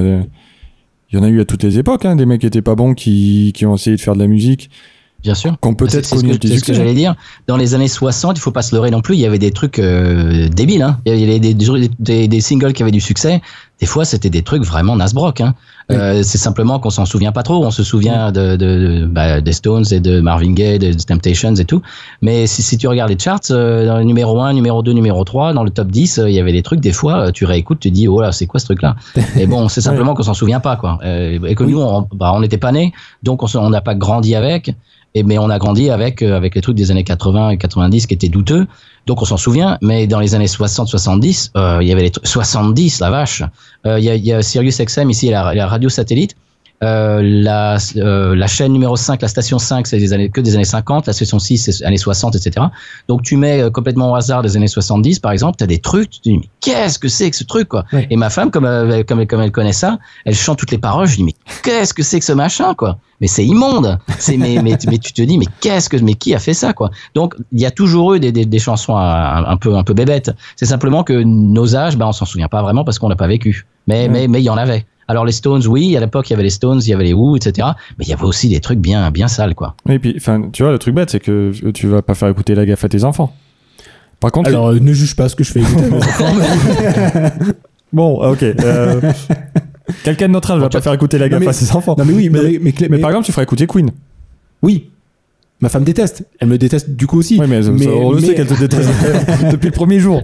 mais du coup, oui, non, bien sûr, j'ai fait écouter Queen. Mais après, vraiment, pour qu'ils aient un, un horizon assez large niveau musique, j'ai retrouvé un vinyle de Dorothée, ils étaient ravis, moi moins. Mais du coup, on écoute le Schtroumpf à la maison chanté par Dorothée dans les années 90. Je l'avais totalement oublié. si, bah, moi, moi non. Moi, vraiment. Ça va, moi j'avais les Forbans en 45 tours, je peux pas, je peux pas dire grand chose. Fort bon aussi, c'est vrai. Danse, danse, danse et mets tes baskets. Chouette, c'est sympa, tu verras. Ce qui, ce qui me fait peur, c'était que, enfin, dans, mon- dans, dans mes yeux de gamin, c'était ce qu'on pensait de l'Amérique version française en, Ah. dans- à cette époque-là, quoi. Et c'est vraiment, on n'a pas, on n'a pas pris le meilleur.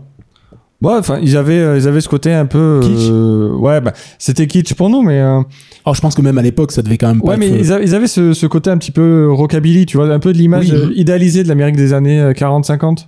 Bah, c'est une reprise d'ailleurs, hein, c'est c'est une reprise Ouais. d'un morceau américain. ouais.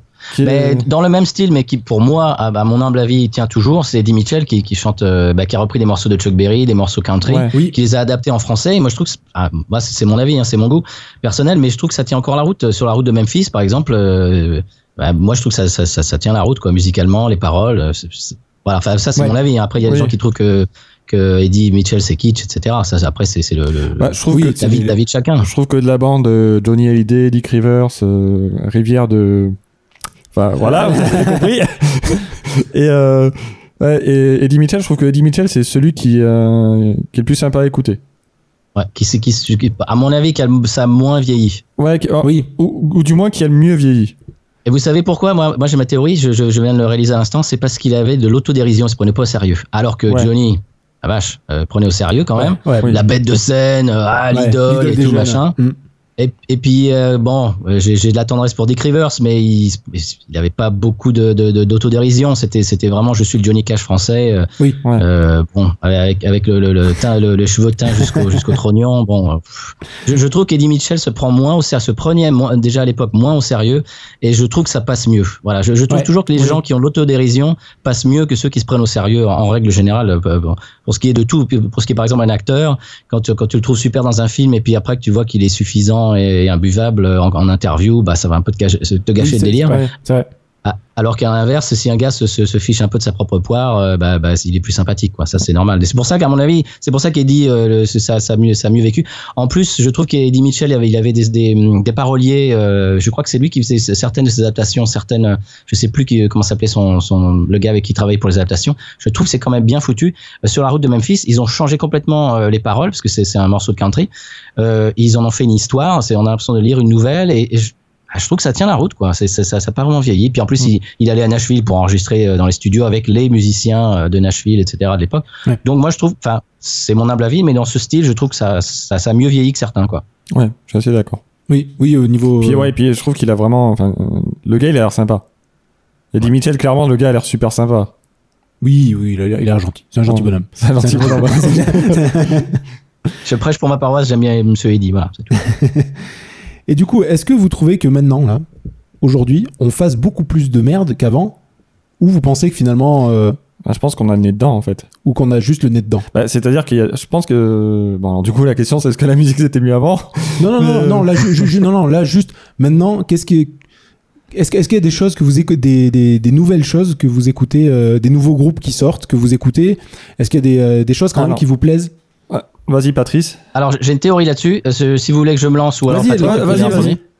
Parce qu'en fait, j'ai les notes. Mais alors là, c'est maintenant, c'est moi qui vais sortir les notes. Euh, en fait, le, tout simplement, il y a, y a, deux choses qui se sont passées. Je, je, bah, je, parle de la musique. Pour moi, je vais me baser sur la musique anglophone parce que c'est bon, c'est ce que j'écoute en, mm. en majorité. Et puis j'habite aux États-Unis, donc c'est quelque chose qui je suis un peu plus là-dedans. Dans, dans bah, depuis depuis que je suis gamin, c'est pas une c'est euh, c'est pas un hasard si j'habite aux States. Ça ça me travaille depuis que j'étais môme. Euh, en fait, ce qui s'est passé, il y a, deux choses. Dans les années 90, je crois que c'était pendant l'administration euh, Clinton, euh, Bill Clinton a fait passer une loi euh, qui a permis à, des, grands groupes de racheter quasiment toutes les radios. C'est-à-dire qu'aux États-Unis, maintenant, la plupart, je ne veux pas dire toutes, mais la plupart des radios sont détenues par, je crois que c'est deux compagnies.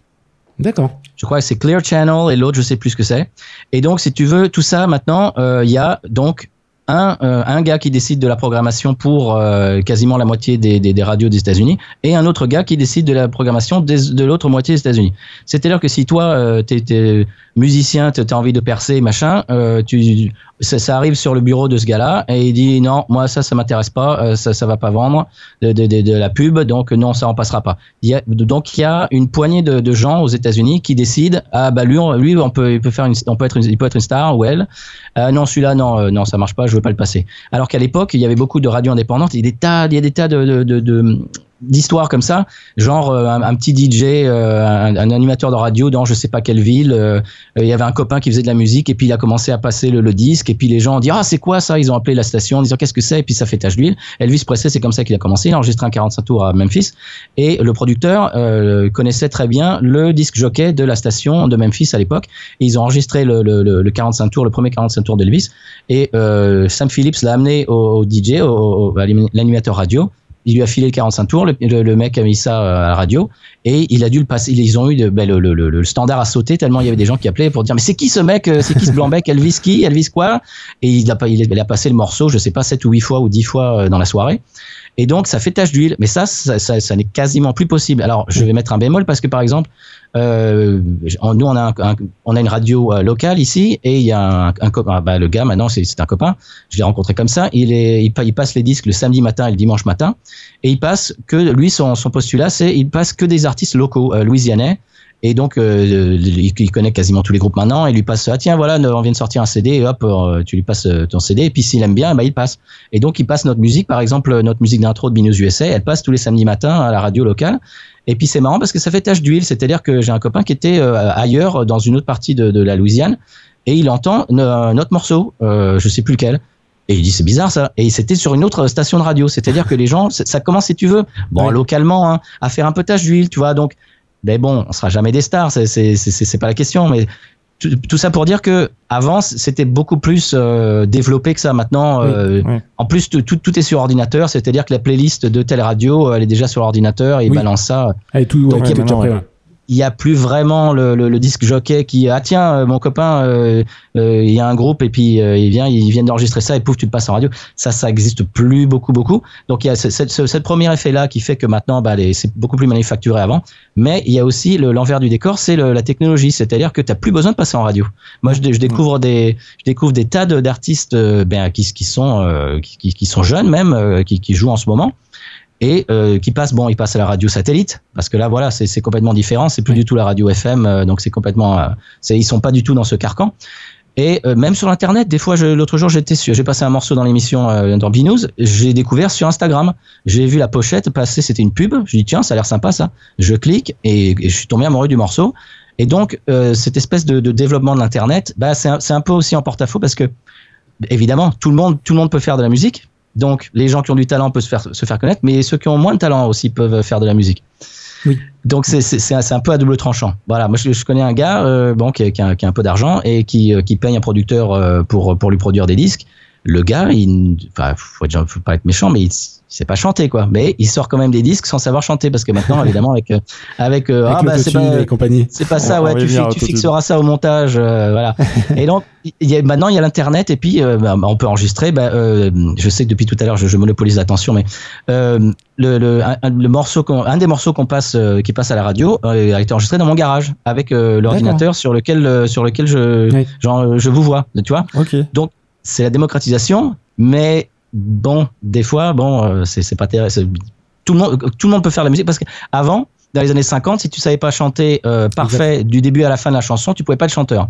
Oui. Parce qu'Elvis Presley, euh, euh, Frank Sinatra et tout ça, tout ça était live en studio. Il y avait le groupe de studio qui jouait et c'était une prise. Tout le monde jouait en live, en direct, même le chanteur, du début à la fin de la chanson. C'était pas genre, euh, allez, on refera ça au montage.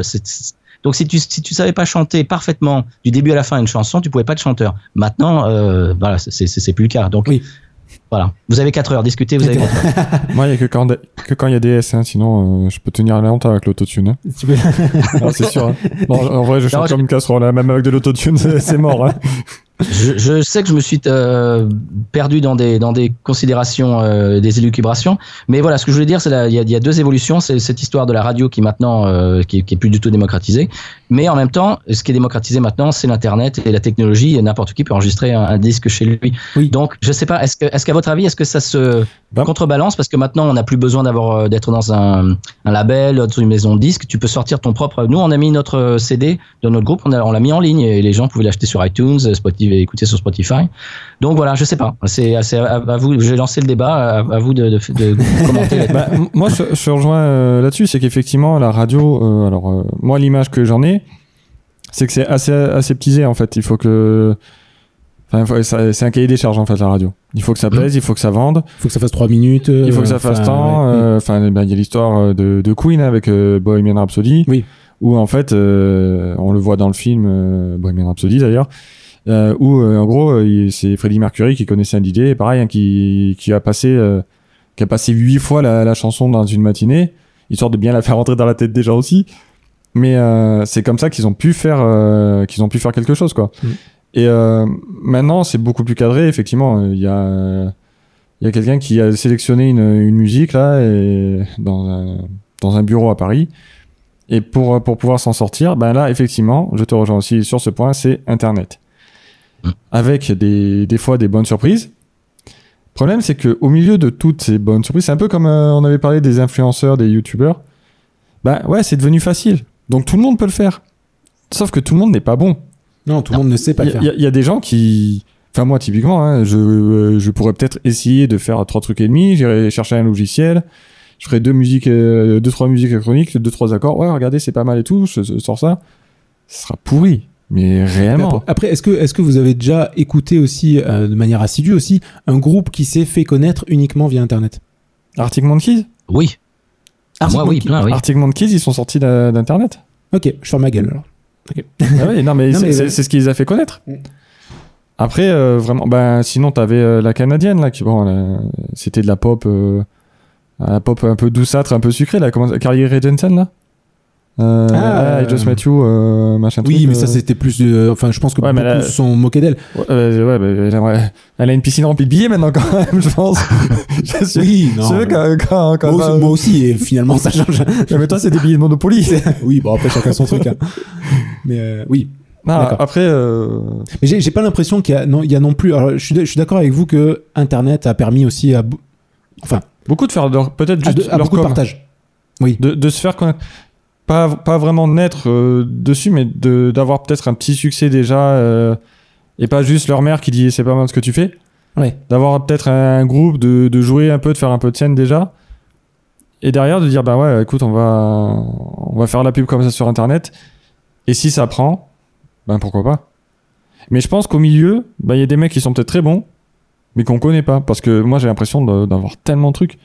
Que- Mais de, de- de- de la même manière que dans les années euh, 60, 70, 80, euh, si t'avais peut-être pas le contact euh, ou, euh, ou ta musique euh, Ah ouais, n'est pas passée, euh, bah, peut-être que t'as fait un truc génial, mais qui restera dans les oubliettes, quoi. En même temps, un groupe. Parce que moi, du coup, quand on a commencé à préparer le podcast, donc euh, au boulot, euh, j'écoute soit des podcasts, soit euh, de la musique euh, 10 heures. Et je fais, attends, c'est quoi les trucs que j'écoute qui sont récents Hmm. J'ai regardé. Je fais, ah, j'aime bien ça, j'aime bien ce groupe. L'album 2014. Ah. Ok. euh, ouais, bon. Ouais, 2014 Euh, encore, je- c'est c'est récent, hein, 2014. Ouais, leur deuxième album, euh, leur deuxième et dernier album, parce que je sais même pas s'ils existent encore, du coup. Ouais. Mais enfin, tu vois, c'est. Alors après, oui, il y a des groupes qui ont mis euh, euh, 20 ans pour sortir un album. euh, Oui, oui. euh, je veux dire, Chinese Democracy de. Oui, hein. c'était, c'était les- En plus, c'est le meilleur, évidemment, tout le monde le sait. Donc, Oui. euh, voilà, c'est. Non, mais euh, voilà, il y, a des- groupes qui prennent. Mais je me dis. 2014. Moi, j'ai découvert il y a, il y a 3 ans, peut-être, 3 4 ans, tu vois. Ah ouais, c'est- c'est le truc récent que j'écoute. Et je me dis, pour que ça arrive jusqu'à moi, qui suis pas un passionné, je pense qu'il y a des gens qui sont plus branchés, qui cherchent vraiment les nouveautés. Mais moi, qui, cherche un peu, qui va un peu, euh, tiens, euh, tiens, ça c'est pas mal. Ah ben l'algorithme conseille ça. Ou je vais écouter, ah ça c'est cool, tiens, bah, je vais, je vais écouter un deuxième morceau, un troisième morceau. C'est. euh, Ouais, tu, tu te laisses aller, tu te laisses aller aussi par la- par l'algorithme euh, Ouais, bah de alors, You- You- Deezer, Ouais. Spotify. Ouais, que- pas trop flow, euh, du coup, chez Deezer, qui du coup me sort des trucs euh, horribles. Je suis surpris qu'il m'ait pas encore sorti la gaffe. Mais, euh, mais euh, ouais, tu vois, c'est donc euh, le groupe, c'est Royal Blood. Ok. Et en fait, j'ai fait. euh, c'est un mec avec une basse et une batterie. Ok. Et je trouvais, et j'ai trouvé ça cool. 2014, j'ai fait, mais enfin, pour moi, c'est. Moi, je l'ai découvert hier, quoi. Et j'ai l'impression que c'est le truc le plus récent que j'ai découvert. D'accord. Donc, j'ai- je me dis, comment quelqu'un qui. Qui sur internet, comment t'arrives à vraiment à te faire connaître quoi? Je pense que c'est vraiment compliqué malgré tout. Mais je, je pense que sortie des plateformes euh, Spotify, Deezer, éventuellement euh, sur Instagram, c'est vrai qu'il y a, il y, a, il y a quand même pas mal de pubs. euh, suivant qui on suit sur Instagram, on a de la pub euh, ciblée Ouais. forcément. Donc on Mm. peut on peut découvrir deux trois petits trucs, mais ça sous-entend aussi que le groupe est payé euh, euh, la, la publicité Oui. qui va bien.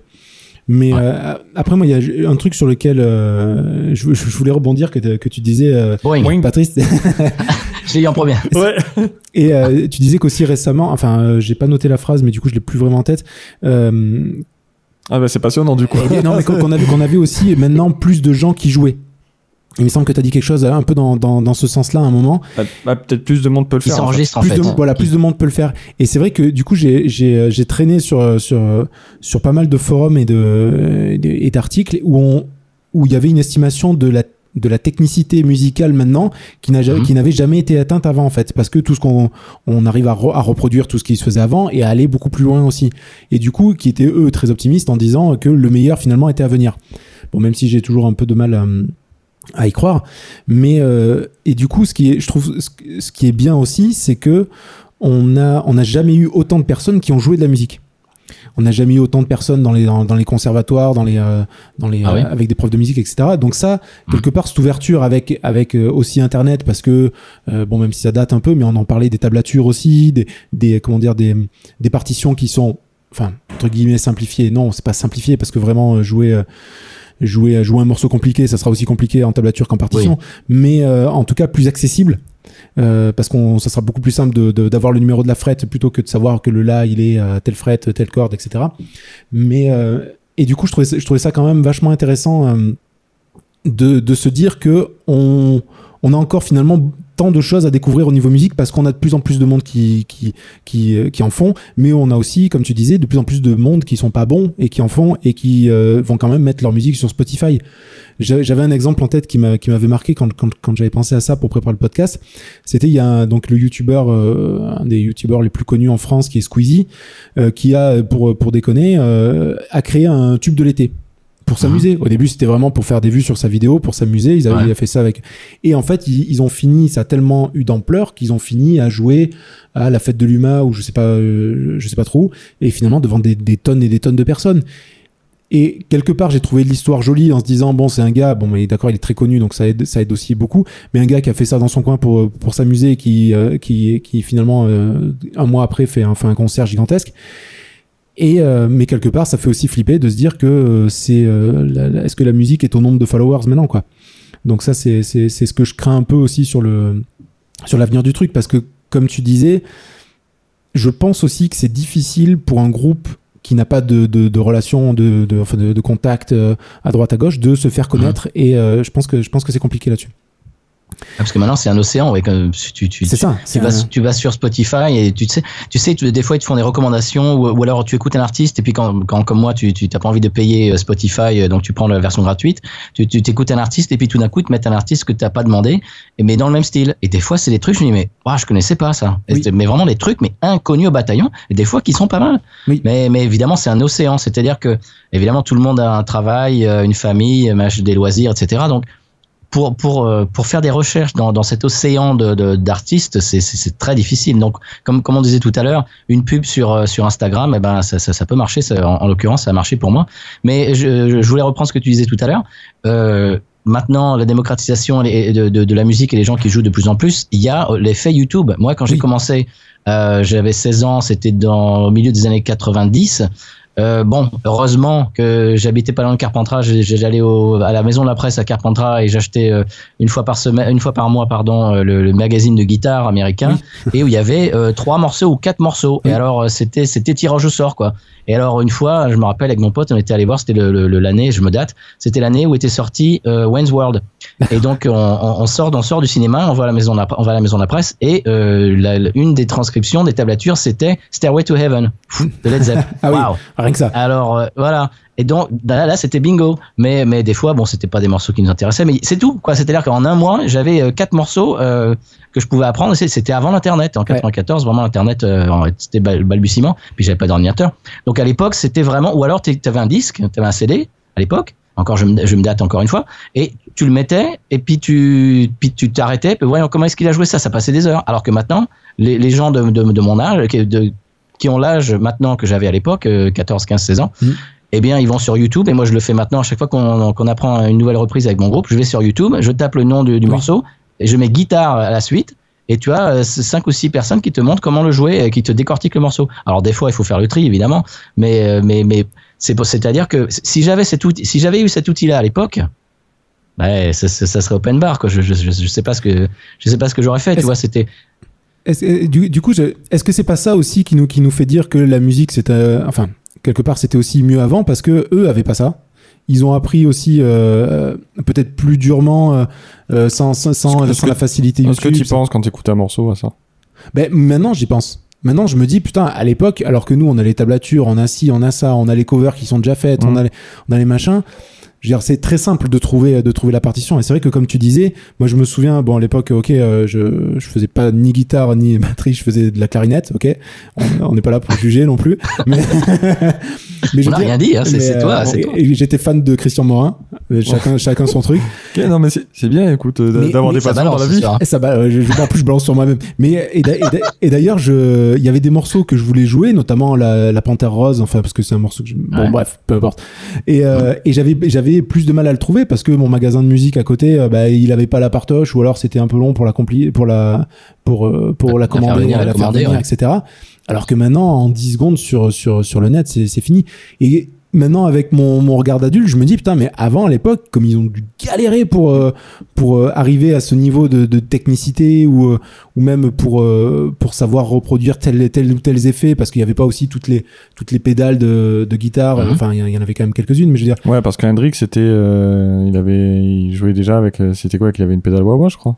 ouais il avait Il y avait une- Ouais, ouais, il y avait une ouais. fuzz, il y avait Octavia, il y avait des tas de trucs quoi. Ouais. mais du coup du coup ça devait être ça devait être C'était le début. tendu, quoi ouais, Ouais. c'était c'était le début ils ont dû et moi c'est c'est- enfin c'est je vais pas empiéter sur ma sur ma conclusion euh, trop tôt mais je pour moi, je garde ça en fait en tête maintenant. Quand j'écoute un truc, je me dis oui, mais bon, maintenant, ils ont, même si ça n'enlève pas tout euh, le talent de certaines personnes de maintenant, mais je veux dire, je dirais pas que c'est plus facile, mais en tout cas, c'est beaucoup plus accessible. Et, euh, Oui, et ouais. c'est pour ça que je mets, je mets aussi ces, toutes ces stars des- d'avant sur un piédestal un peu parce que je, je me dis putain chaud quand même les gars ils ont dû euh, ils ont dû lutter un peu quoi Bah, il fallait le trouver par soi-même. À, à bah, je dis à l'époque, j'ai l'impression d'être un vieux croulant. Mais c'est oui mais à moi, l'époque, ouais, pareil C'est-à-dire que euh, une technique ou une gamme ou un truc qu'un gars te montre maintenant sur YouTube en 5 minutes, oui bah, ça peut, ça, de le trouver tout seul, ça peut prendre des mois ou des années. Hein. Mm. Si t'avais, si t'as pas, moi à l'époque j'avais pas YouTube. Bon, j'avais des, des magazines. Attention, c'était, je, je suis pas non plus, euh, je parle pas des années 20, mais mais donc il y avait des magazines. Donc ils te montraient, il y avait des leçons, machin, et puis de temps en temps j'ai appris deux trois trucs, j'ai appris des trucs comme ça. Mais c'est vrai qu'à l'époque, bah c'était, t'étais obligé de, de, de vraiment écouter les, les, les disques et puis de, de, de, de tâtonner quoi. oui Voilà.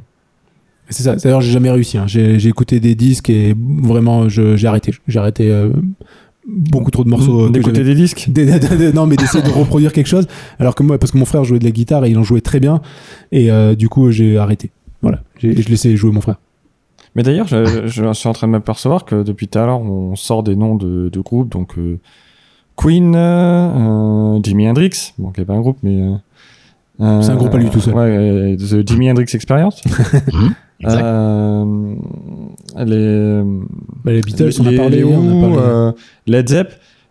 En fait, c'est des groupes qui, à l'époque, euh, j'ai l'impression, hein, qui tentaient des trucs, un peu. Enfin, bah, typiquement. tu veux dire qu'ils euh, recopiaient pas forcément ce qui f- se faisait à l'époque et qui, euh, qui... non, mais ils, ils innovaient. Enfin, je pense que Hendrix, euh, bah, Hendrix était un des premiers à utiliser pédale wah et compagnie. Il était, était connu pour ça. Il y avait, euh, on le voit un petit peu dans, dans le film Bohemian Rhapsody. Bon, je trouve qu'on le, qu'on le voit pas assez, mais toute la période expérimentale de Queen où euh, bah, A Night at the Opera, enfin, je veux dire, les Mm. mecs qui sont des. Freddie Mercury, il dit Bon, les gars, on va faire un opéra. Bah non, ça se vend pas. Ouais, mais on le fait quand même. à foutre. Moi, je veux, je veux faire un opéra, on fait un opéra avec des guitares électriques. Et je veux dire, et Bohemian Rhapsody, maintenant, c'est un morceau de. Oui, il est culte. euh, Tu- On parlait de Wayne's World tout à l'heure, tu l'écoutes en musique, tu commences à faire ça, quoi. tu commences à être bangué. en- Enfin, Bah, Wayne's World, voilà, je parlais de Wayne's World tout à l'heure. C'est ça. C'est et c'est des groupes qui du coup on n'étaient pas restés dans un Enfin, Ils on, ils sont- on- ils sont- on bougeait on bougeait un Ils ont peu pas les... resté dans leur carcan original. Bah, ils ont essayé de bouger un peu les limites je pense Ils étaient surtout au bon moment où, où il y avait des choses à créer. Ouais, alors ma aussi. question c'est maintenant le rock. Alors il y a, il y a des tas, y a des tas de gens qui se qui, qui discutent là-dessus euh, dans des podcasts et des machins et des, des, des séries télé, etc. Euh, des, des, émissions de télé, des documentaires. Est-ce que il y y a plus vraiment de gros groupes de rock? Il y a Foo Fighters, d'accord, on en parlait Ouais. tout à l'heure, Mm. mais euh, il y a plus vraiment de gros groupes de rock comme bon Metallica, etc. Les années 80, c'est- tout ça c'est un, un peu fini, ils sont un peu sur le déclin. Ouais. Il y a plus vraiment. Le problème avec ça, c'est que euh, il y a y a quoi? Il y a six notes. Euh, Il y a il y a du genre du 4 ou 5 accords, 10 12 accords euh, de base. Ben, ça fait 60 ans qu'on, 70 ans qu'on les triture. Est-ce, qu'il y a encore des, des, des- des choses à, à renouveler ou pas? Ou est-ce qu'on arrive, à- je sais pas. Euh, moi, je, je- je suis mal placé pour en parler parce que j'écoute de la musique euh, euh, en général à trois accords, country, blues, des trucs super roots où t'as pas vraiment besoin de, de connaître des accords de jazz pour pouvoir la jouer. Mais enfin, est-ce qu'on a, est-ce qu'on arrive à innover encore de nos jours? C'est, un peu la question que je vous pose, messieurs. Bah, moi, je, j'avais vu une, une émission, enfin un, un truc sur euh, sur YouTube où le, il se posait un peu la même question. Et le, est-ce que finalement, parce que le rock, euh, ça a quel âge? Ça a 50 ans. Euh, Rock, rock, rock, euh, je pense. 60. ouais, enfin, quand je dis ouais, 60, cin- ouais. 50, 60 ans, enfin, années quand, 60, ouais. quand on parle, quand je dis rock, Des euh, années 50. sans, sans compter le rock and roll, mais euh, rock, voilà, la période des Stones, bah, Ouais. déjà, enfin, ça fait, ça fait 60 ans, donc, euh, que, 60 ans, ouais. qui, qui, qu'on entend ça, peut-être, peut-être qu'on a fait un peu le tour, peut-être qu'il faut laisser reposer un peu. Et euh, enfin, quand moi je vais pas le faire parce que je joue pas de musique, mais non, mais je pense, je pense que là, tu vois, euh, pour le moment, j'ai l'impression que les, enfin, en tout cas, moi, les jeunes que j'ai autour de moi, ils sont plus sur euh, sur du rap, qui est arrivé un peu plus tard finalement le rap. hein. C'est c'est une 10 10 15 ans plus tard. Il y a peut-être plus de trucs qui sont tentés maintenant dans le rap où les gars ont peut-être pas euh, peut-être pas l'impression d'avoir fait le tour, peut-être ils ont aussi envie d'e- d'expérimenter. Ça va peut-être donner des nouveaux genres, peut-être que ça va fusionner, peut-être que dans, dans 10-15 ans, il y a un groupe qui va se pointer, qui va essayer de... Bon, ça a déjà été tenté, mais de mélanger un peu rap, rock, euh, et puis... Bah, ça existe déjà. Ouais, Et ici, la, ici, il y a le- la country du top 50, euh, c'est c'est rap, euh, c'est moitié rap, moitié country maintenant. Euh, D'ailleurs, il y a un rappeur qui a, qui a eu le numéro 1, qui était numéro 1 top 50 country, euh, comment il s'appelle euh, Lil Nas X, ou je sais plus comment il s'appelle. Euh, comment s'appelle le morceau? Ah Old, oui. Town, Old Town Road. Ah Oui, avec euh, j'ai jamais entendu, le père de Miley Cyrus. J'ai plus son Oui, nom. oui, Ouais. c'est ça. Ouais. Ouais, donc, donc il a fait, ouais, il a, il a euh, fait une deuxième version avec euh, euh, Billy Ray Cyrus. Oui, voilà. Ce qui est, ce qui est quand même rigolo, c'est que bon, évidemment, la country euh, musique aux USA, je vais pas vous l'apprendre, c'est un, milieu ultra conservateur. Et ce gars-là a eu euh, la chanson numéro 1 dans les charts, dans ce style-là.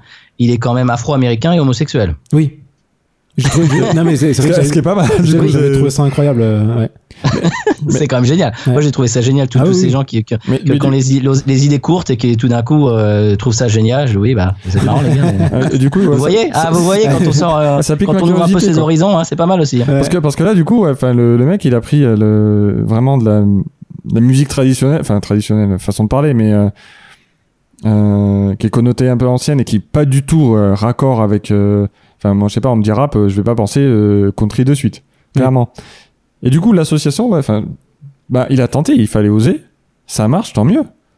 C'est ça en fait, c'est qu'il a expérimenté un truc et euh, Mais c'est c'est comme euh, t'as les, euh, t'as les Red Hot Chili Peppers qui, qui Anthony Kiddis euh, arrêtait pas de dire que lui, euh, sa manière de chanter était plus prise au hip-hop Sur, de- sur, euh, sur du rock quoi. Du rock et un peu un peu funk aussi. euh, Ça dépend ça dépend euh, Mhm. quelle période des Red Hot tu écoutes. Oui. Et t'as aussi t'as, t'as Sum 41 aussi qui euh, le, le batteur ou un des guitaristes euh, disait non le batteur l'ancien batteur disait que que le rock doit s'inspirer du rap et du hip-hop pour pour survivre en tant que en tant que Bah, euh, en Pour tant innover, pour continuer à innover, Ouais, peut-être. continuer- ouais, c'est ça. Ouais. oui, Bah, Rage Against the Machine, c'est ça. hein. Oui. Oui. Mm. Est ce que tu disais tout à l'heure sur Queen qui précisait sur les albums qu'il n'y avait pas de synthétiseur euh, utilisé sur le premier album de Rage Against the Machine il y a marqué euh, sur, sur, sur la pochette euh, il n'y a pas de sample pas de machin tout, tout a été fait avec des instruments tous les sons que vous entendez sur l'album ont Ouais. été faits avec des instruments Ouais, ça, ouais. ça, ça, c'est- ça, c'est marrant, ça m'a toujours fait. D'ailleurs, d'ailleurs, du coup, euh, qu'on parle un peu des. Alors, euh, le problème, c'est que je l'ai visuellement devant moi. Ouais, il est, il est très joli. Tous nos auditeurs vont euh, adorer. Alors, je peux, je, peux, je, peux te, je peux te le montrer vite fait. Mais en fait, Ouais. Google a mis en place une, une musique timeline où, en fait, il, euh, donc, il retrace. Je crois que ça part. euh, enfin, mon, euh, mon print part des années 50, mais je crois qu'il part de, un petit peu avant. Et en fait, des années, donc on va dire des années 50 jusqu'à maintenant. il, de- est, il est très orienté pop rock quand même. Hein. Mais en fait, c'était l'influence des musiques par, par année. Donc, Ah oui, c'est mais oh, d'accord, on va est 80. oui, voilà, on va. Donc, c'est-à-dire que là, tu le mettras sur les réseaux sociaux je le euh, mettrai, ouais, voilà, je te, je, te, je te le montre pour que visuellement ça soit Ok. un peu plus parlant. ouais Mais on, voit- on voit que dans les années, excuse-moi, j'ai plus en tête, dans les années 70, par exemple, le rock, c'est la grosse euh, bulle verte là. ah oui puis le, le jazz euh, est complètement Et- et euh, voilà, euh, et le jazz, le jazz s'arrête et on voit aussi, c'est pour, euh, c'est pour juste illustrer ce que tu disais, euh, Patrick, c'est que est-ce qu'il faut laisser au rock aussi un peu de temps pour euh, pour rebondir après, peut-être, parce qu'on voit que le jazz, donc pendant deux ou trois décennies, c'est vraiment avait peu d'influence et que tout doucement ça reprenait un peu un petit peu. Donc est-ce que est-ce que c'est les, les, les, les- musiques s'auto-influencent, les genres s'auto-influencent sans doute au fur et à mesure? Est-ce qu'il y aura pas quelque chose qui n'est pas du rock, qui ressemblera au rock et euh, putain, je suis peut-être loin du micro. Euh, quelque chose qui n'est pas vraiment du rock, enfin qui sera un enfant un peu du, du rock. Enfin c'est comme euh, on peut parler du ben, du rock avec euh, l'ascendance du, du blues, de, Mm. du jazz, de la country. Euh, tout ça, c'est enfin ça a donné du rock de maintenant. Tu vois, enfin alors oui justement ça part de loin, mais c'est ça. Est-ce est-ce qu'il y a, est-ce est-ce qu'il va pas y avoir peut-être dans 5-6 ans un, un nouvel artiste qui, qui maintenant est un gamin, euh, qui va grandir un peu et puis qui va complètement tout chambouler, qui va prendre euh, un peu de ceci, un peu de cela, qui va créer un nouveau style et tout le monde va dire waouh c'est génial, on n'y aurait pas pensé. Ça peut arriver. Il peut y avoir un Hendrix. euh, Oui. Bon. Je sais pas. Mais ce qu'on dit en ce moment, il y, a- beaucoup de métissage. euh, la country, on parlait de la country du, rap euh, tout à l'heure. Il y a un morceau aussi. Bah, moi, je j'écoute pas vraiment les radios FM country. J'écoute plutôt euh, radio satellite et puis euh, des, trucs. J'écoute pas vraiment top 50 country parce que c'était quand je suis arrivé en 2002, il y avait ce que je considère encore des, morceaux de, qualité. Et puis rapidement, c'est devenu de plus en plus pop, chewing gum. bon, bref, de tout ça pour dire que j'écoute plus vraiment. Je me, me je me tiens plus vraiment au fait de ce qui se passe. Mais l'autre jour, j'écoutais, j'entendais un morceau. notre chanteur qui mettait ça sur sur notre euh, sur notre sono pendant avant un concert. Mhm. Euh, c'est un gars qui a fait ça apparemment, alors c'est la légende, dans sa caravane avec une boîte à rythme, une espèce de, de, de pedal steel ou de, de lap steel, et il rappe dessus, et c'est, c'est, c'est comme, disait, comme dirait l'autre, euh, il tape sur des bambous, c'est numéro un, c'est-à-dire qu'il a fait, ça a explosé, c'est un gars qui a fait ça dans sa caravane, alors est-ce, est-ce que c'est vrai, je ne sais pas, est-ce que, c'est une légende, mais enfin, ça peut arriver, quelqu'un qui, qui enregistre un truc, euh, je sais pas, c'est, assez bizarre, euh, on, on peut pas vraiment prévoir ce genre de choses, donc peut-être que dans quelques années, il y aura quelqu'un comme ça, euh, qui bidouillera ça dans sa, dans, dans sa cave euh, et puis que tout le monde trouvera ça génial et puis que ça, ça lancera un nouveau style, je sais pas. Mais on espère, on espère que Jordi refera son apparition pour, pour, nous, pour nous étonner. non, vraiment non.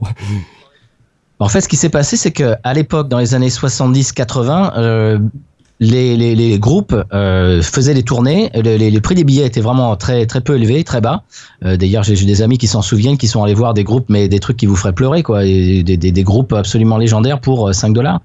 Et euh, donc, à l'époque, le- les concerts, les tournées, euh, c'était de la publicité pour le disque, parce que vraiment, le, ce, qui, ce qui faisait gagner de, de l'argent au groupe et à la maison de disque évidemment, c'était euh, le, le, le prix des disques. Et la tendance s'est inversée dans les années, j'imagine, avec Napster et, et, et tout ça. Oui. Et maintenant, Ah la, la, la tendance est à l'inverse, c'est-à-dire que maintenant, un disque, euh, c'est une publicité pour une tournée. Et maintenant, ce qui, ce qui rapporte pour les groupes et pour les maisons de disques et les, le, mana- le, manager, etc., c'est les concerts. Et, et en- évidemment, ils, exploitent à fond ce- ce- cette histoire de, de, de nostalgie. Ah ouais, le groupe. euh, ah, vous vous souvenez quand vous étiez à la au lycée dans les années 80, euh, vous écoutiez euh, Poison, et ben maintenant Poison, bah, bah, on fait une, nouvelle tournée, et ben les crews. Euh, voilà. Donc maintenant, ils, ils ne, font leur argent. Bah, c'est pour ça que Metallica n'a pas sorti un album euh, studio de- depuis je sais pas combien d'années. Si tu penses à la plupart des grands groupes de, de musicaux, ça fait un bon moment qu'ils n'ont pas sorti un album. Il y a des exceptions comme Foo Fighters, etc. Mais bon, eux, ils sont un petit peu hors normes. Oui. Mais maintenant, voilà, la tendance est inversée. C'est-à-dire que bah, c'est pour ça que quand tu vas voir, pff, nous, on nous a donné des tickets, euh, des, des places gratuites. Heureusement, on avait euh, une amie qui, euh, qui avait acheté des, des, des billets, puis des gens se sont désistés à la dernière minute. On a pu aller voir les Eagles gratos oui. à Nouvelle-Orléans. mais le- la place, mais c'est- genre 150 dollars, 150 euros la place, et puis on n'était pas prêt, on était, on était quand même en haut des gradins, on était, on était vraiment pas, n'était pas près de la, de la scène. Donc voilà, la, la tendance est inversée. L'industrie du disque ne, ne, ne, ne génère plus euh, de, de revenus, c'est l'industrie de, de la musique live, ce qui, est, ce qui est bien pour les amateurs de musique, puisque tu, Oui, est même tu peux- mieux même. hein. voilà, tu, tu peux voir, tu peux voir des artistes. euh, tu, tu, tu es sûr de pouvoir voir des artistes qui sont encore en activité. Tu, tu es sûr de quasiment les, les voir quelque part euh, en live. Voilà. Moi, j'avais été voir ACDC à Marseille. J'avais payé euh, 100, un peu plus de 100 euros ma place. J'étais en gradin. J'avais des copains qui étaient dans la fosse. Bon, j'ai payé euh, 120 balles pour voir des Lego et eux, ils ont vu des Playmobil. Hein. Vraiment. hein. C'est-à-dire que s'il n'y avait pas les écrans géants, euh, ah regarde, c'est c'est Angus. T'es sûr? Il y a un truc noir qui saute là. Vraiment, t'es sûr que c'est lui? Ouais, ouais, c'est lui. Ok, super. Ah ouais, t'as raison, la caméra est dessus, c'est lui, c'est bon, c'est bien ça. Ouais, c'est un peu le problème de ces gros stades. hein. J'avais vu les, les Red Hot au Stade de France aussi, et c'est vrai que c'est c'est loin, quoi. Enfin, c'est il faut vraiment être, euh, être dans la fosse. euh. Ah, je les avais vus aux arènes de, je sais plus, c'était Nîmes ou Arles, moi quand même. C'était un peu plus près. Euh, là, Oui. on les voyait d'un Oui. d'un peu plus près sur les- dans les arènes. Ouais, les, les arènes sont, sont plus sympas, ouais, effectivement. Ouais, ouais.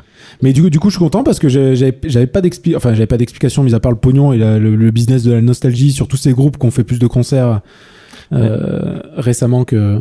D'ailleurs, je suis en train de calculer. un- Enfin, je. Tout à l'heure, je t'ai dit, je viens de penser à un truc. Le, le- la nostalgie, on en est à un point que. Euh, je suis même pas sûr de pouvoir me rappeler des noms.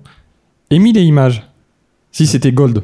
Gold. Oui, ouais. Gold, oui. bien sûr. Eh ben, je, je pense que maintenant, les gens, ils entendent une, une, une chanson de- d'Images, ils vont dire c'est Émile et Images. Ils entendent une chanson de Gold, c'est Émile et Images. Ah oui. Ah bon? Ah, ah, ils vont- En. Fran- en France, ils- et quand- depuis qu'ils sont euh, remis, enfin que bah, qu'ils ont fait Émile et Images, j'ai l'impression que c'est le groupe pour te, dans, dans l'imagerie euh, populaire, c'est devenu Émile Images. Ça a toujours été Émile Images. Pour moi, ça a toujours été Émile et Images, vraiment. Non, Si t'es musicien je- toulousain des années 80, c'était Émile et Images, d'accord. C'est ça. Bah, j'ai un peu, j'ai un peu l'impression que, parce que, ah, c'est, euh, c'est quoi, Capitaine abandonné, Ville de lumière. Ah, c'est Émile et Images. Euh, non. non, Non, ça. Enfin, oui, maintenant, oui, mais, euh, mais non, à la base, non. Ah, parce qu'ils jouent ça maintenant, ils jouent des, des morceaux de Gold aussi? Ouais. Ouais, bah, de- t'as les, il y avait les tournées euh, 80, Star, Star, 80, Star 80, ouais. où Ouais. t'avais, justement, euh, bah, ils étaient pas présentés comme Gold et comme euh, Image. C'était Émile et Image. Ils venaient ensemble. C'était le pack. T'avais le pack Émile Ils sont Image. paxés Exact- Exactement. et, donc, et donc, ils chantaient des chansons de Gold comme de Image. Comme ça. Si, euh, Oui, parce que c'est- Comme si ça avait toujours été un seul groupe, en fait. Et- Bah déjà à l'époque ils étaient copains parce qu'ils faisaient de la même scène, ils étaient tous de Toulouse, euh, donc j'imagine qu'ils étaient tous un peu copains. Euh, Oui. Donc euh, ouais c'est c'est logique. Euh, pour, pour pré- préciser aux auditeurs aux auditrices, je je suis pas débile léger, c'est simplement que je, si, si, si pour vous c'est une évidence que ce que vient de, ce que vient de dire Patrick, c'est que j'ai pas habité en France depuis 2002, donc euh, j'ai j'ai loupé des tas de trucs euh, de la de la pop culture française, donc euh, voilà c'est c'est c'est c'est tout ça pour dire je suis pas déconnecté T'as des pas- t'as réalités, pas j'habite ailleurs. T'as pas forcément raté grand chose, tu sais. T'as pas loupé le meilleur. T'as- enfin, ça- De temps en temps je vois des trucs passer sur euh, sur Twitter, je dis aïe ouais non je, je rate pas grand chose. Ah, non, mais- mais tu vois, typiquement, le, le truc de. euh, parce qu'ils ont même fait un film quand même. quoi. Deux films, Star 80. Oui, Star, bah, C'est- le, le film de la tournée ou la tournée, Ouais, ouais, euh, ou là, ils ont fait la tournée après le film, je sais J'en plus. sais rien. Enfin, moi, je trouve ça fou, quoi. C'est le, le, le bus- Pardon, le business qui est là-dessus, c'est, je trouve ça incroyable. Les mecs, ils se sont dit, bon, écoute, on fait une tournée déjà avec, euh, avec des vieux, des vieux tromblons qui n'ont rien sorti depuis 20 ans. Parce qu'il y en a, ils ont quand même rien sorti depuis 20 ans.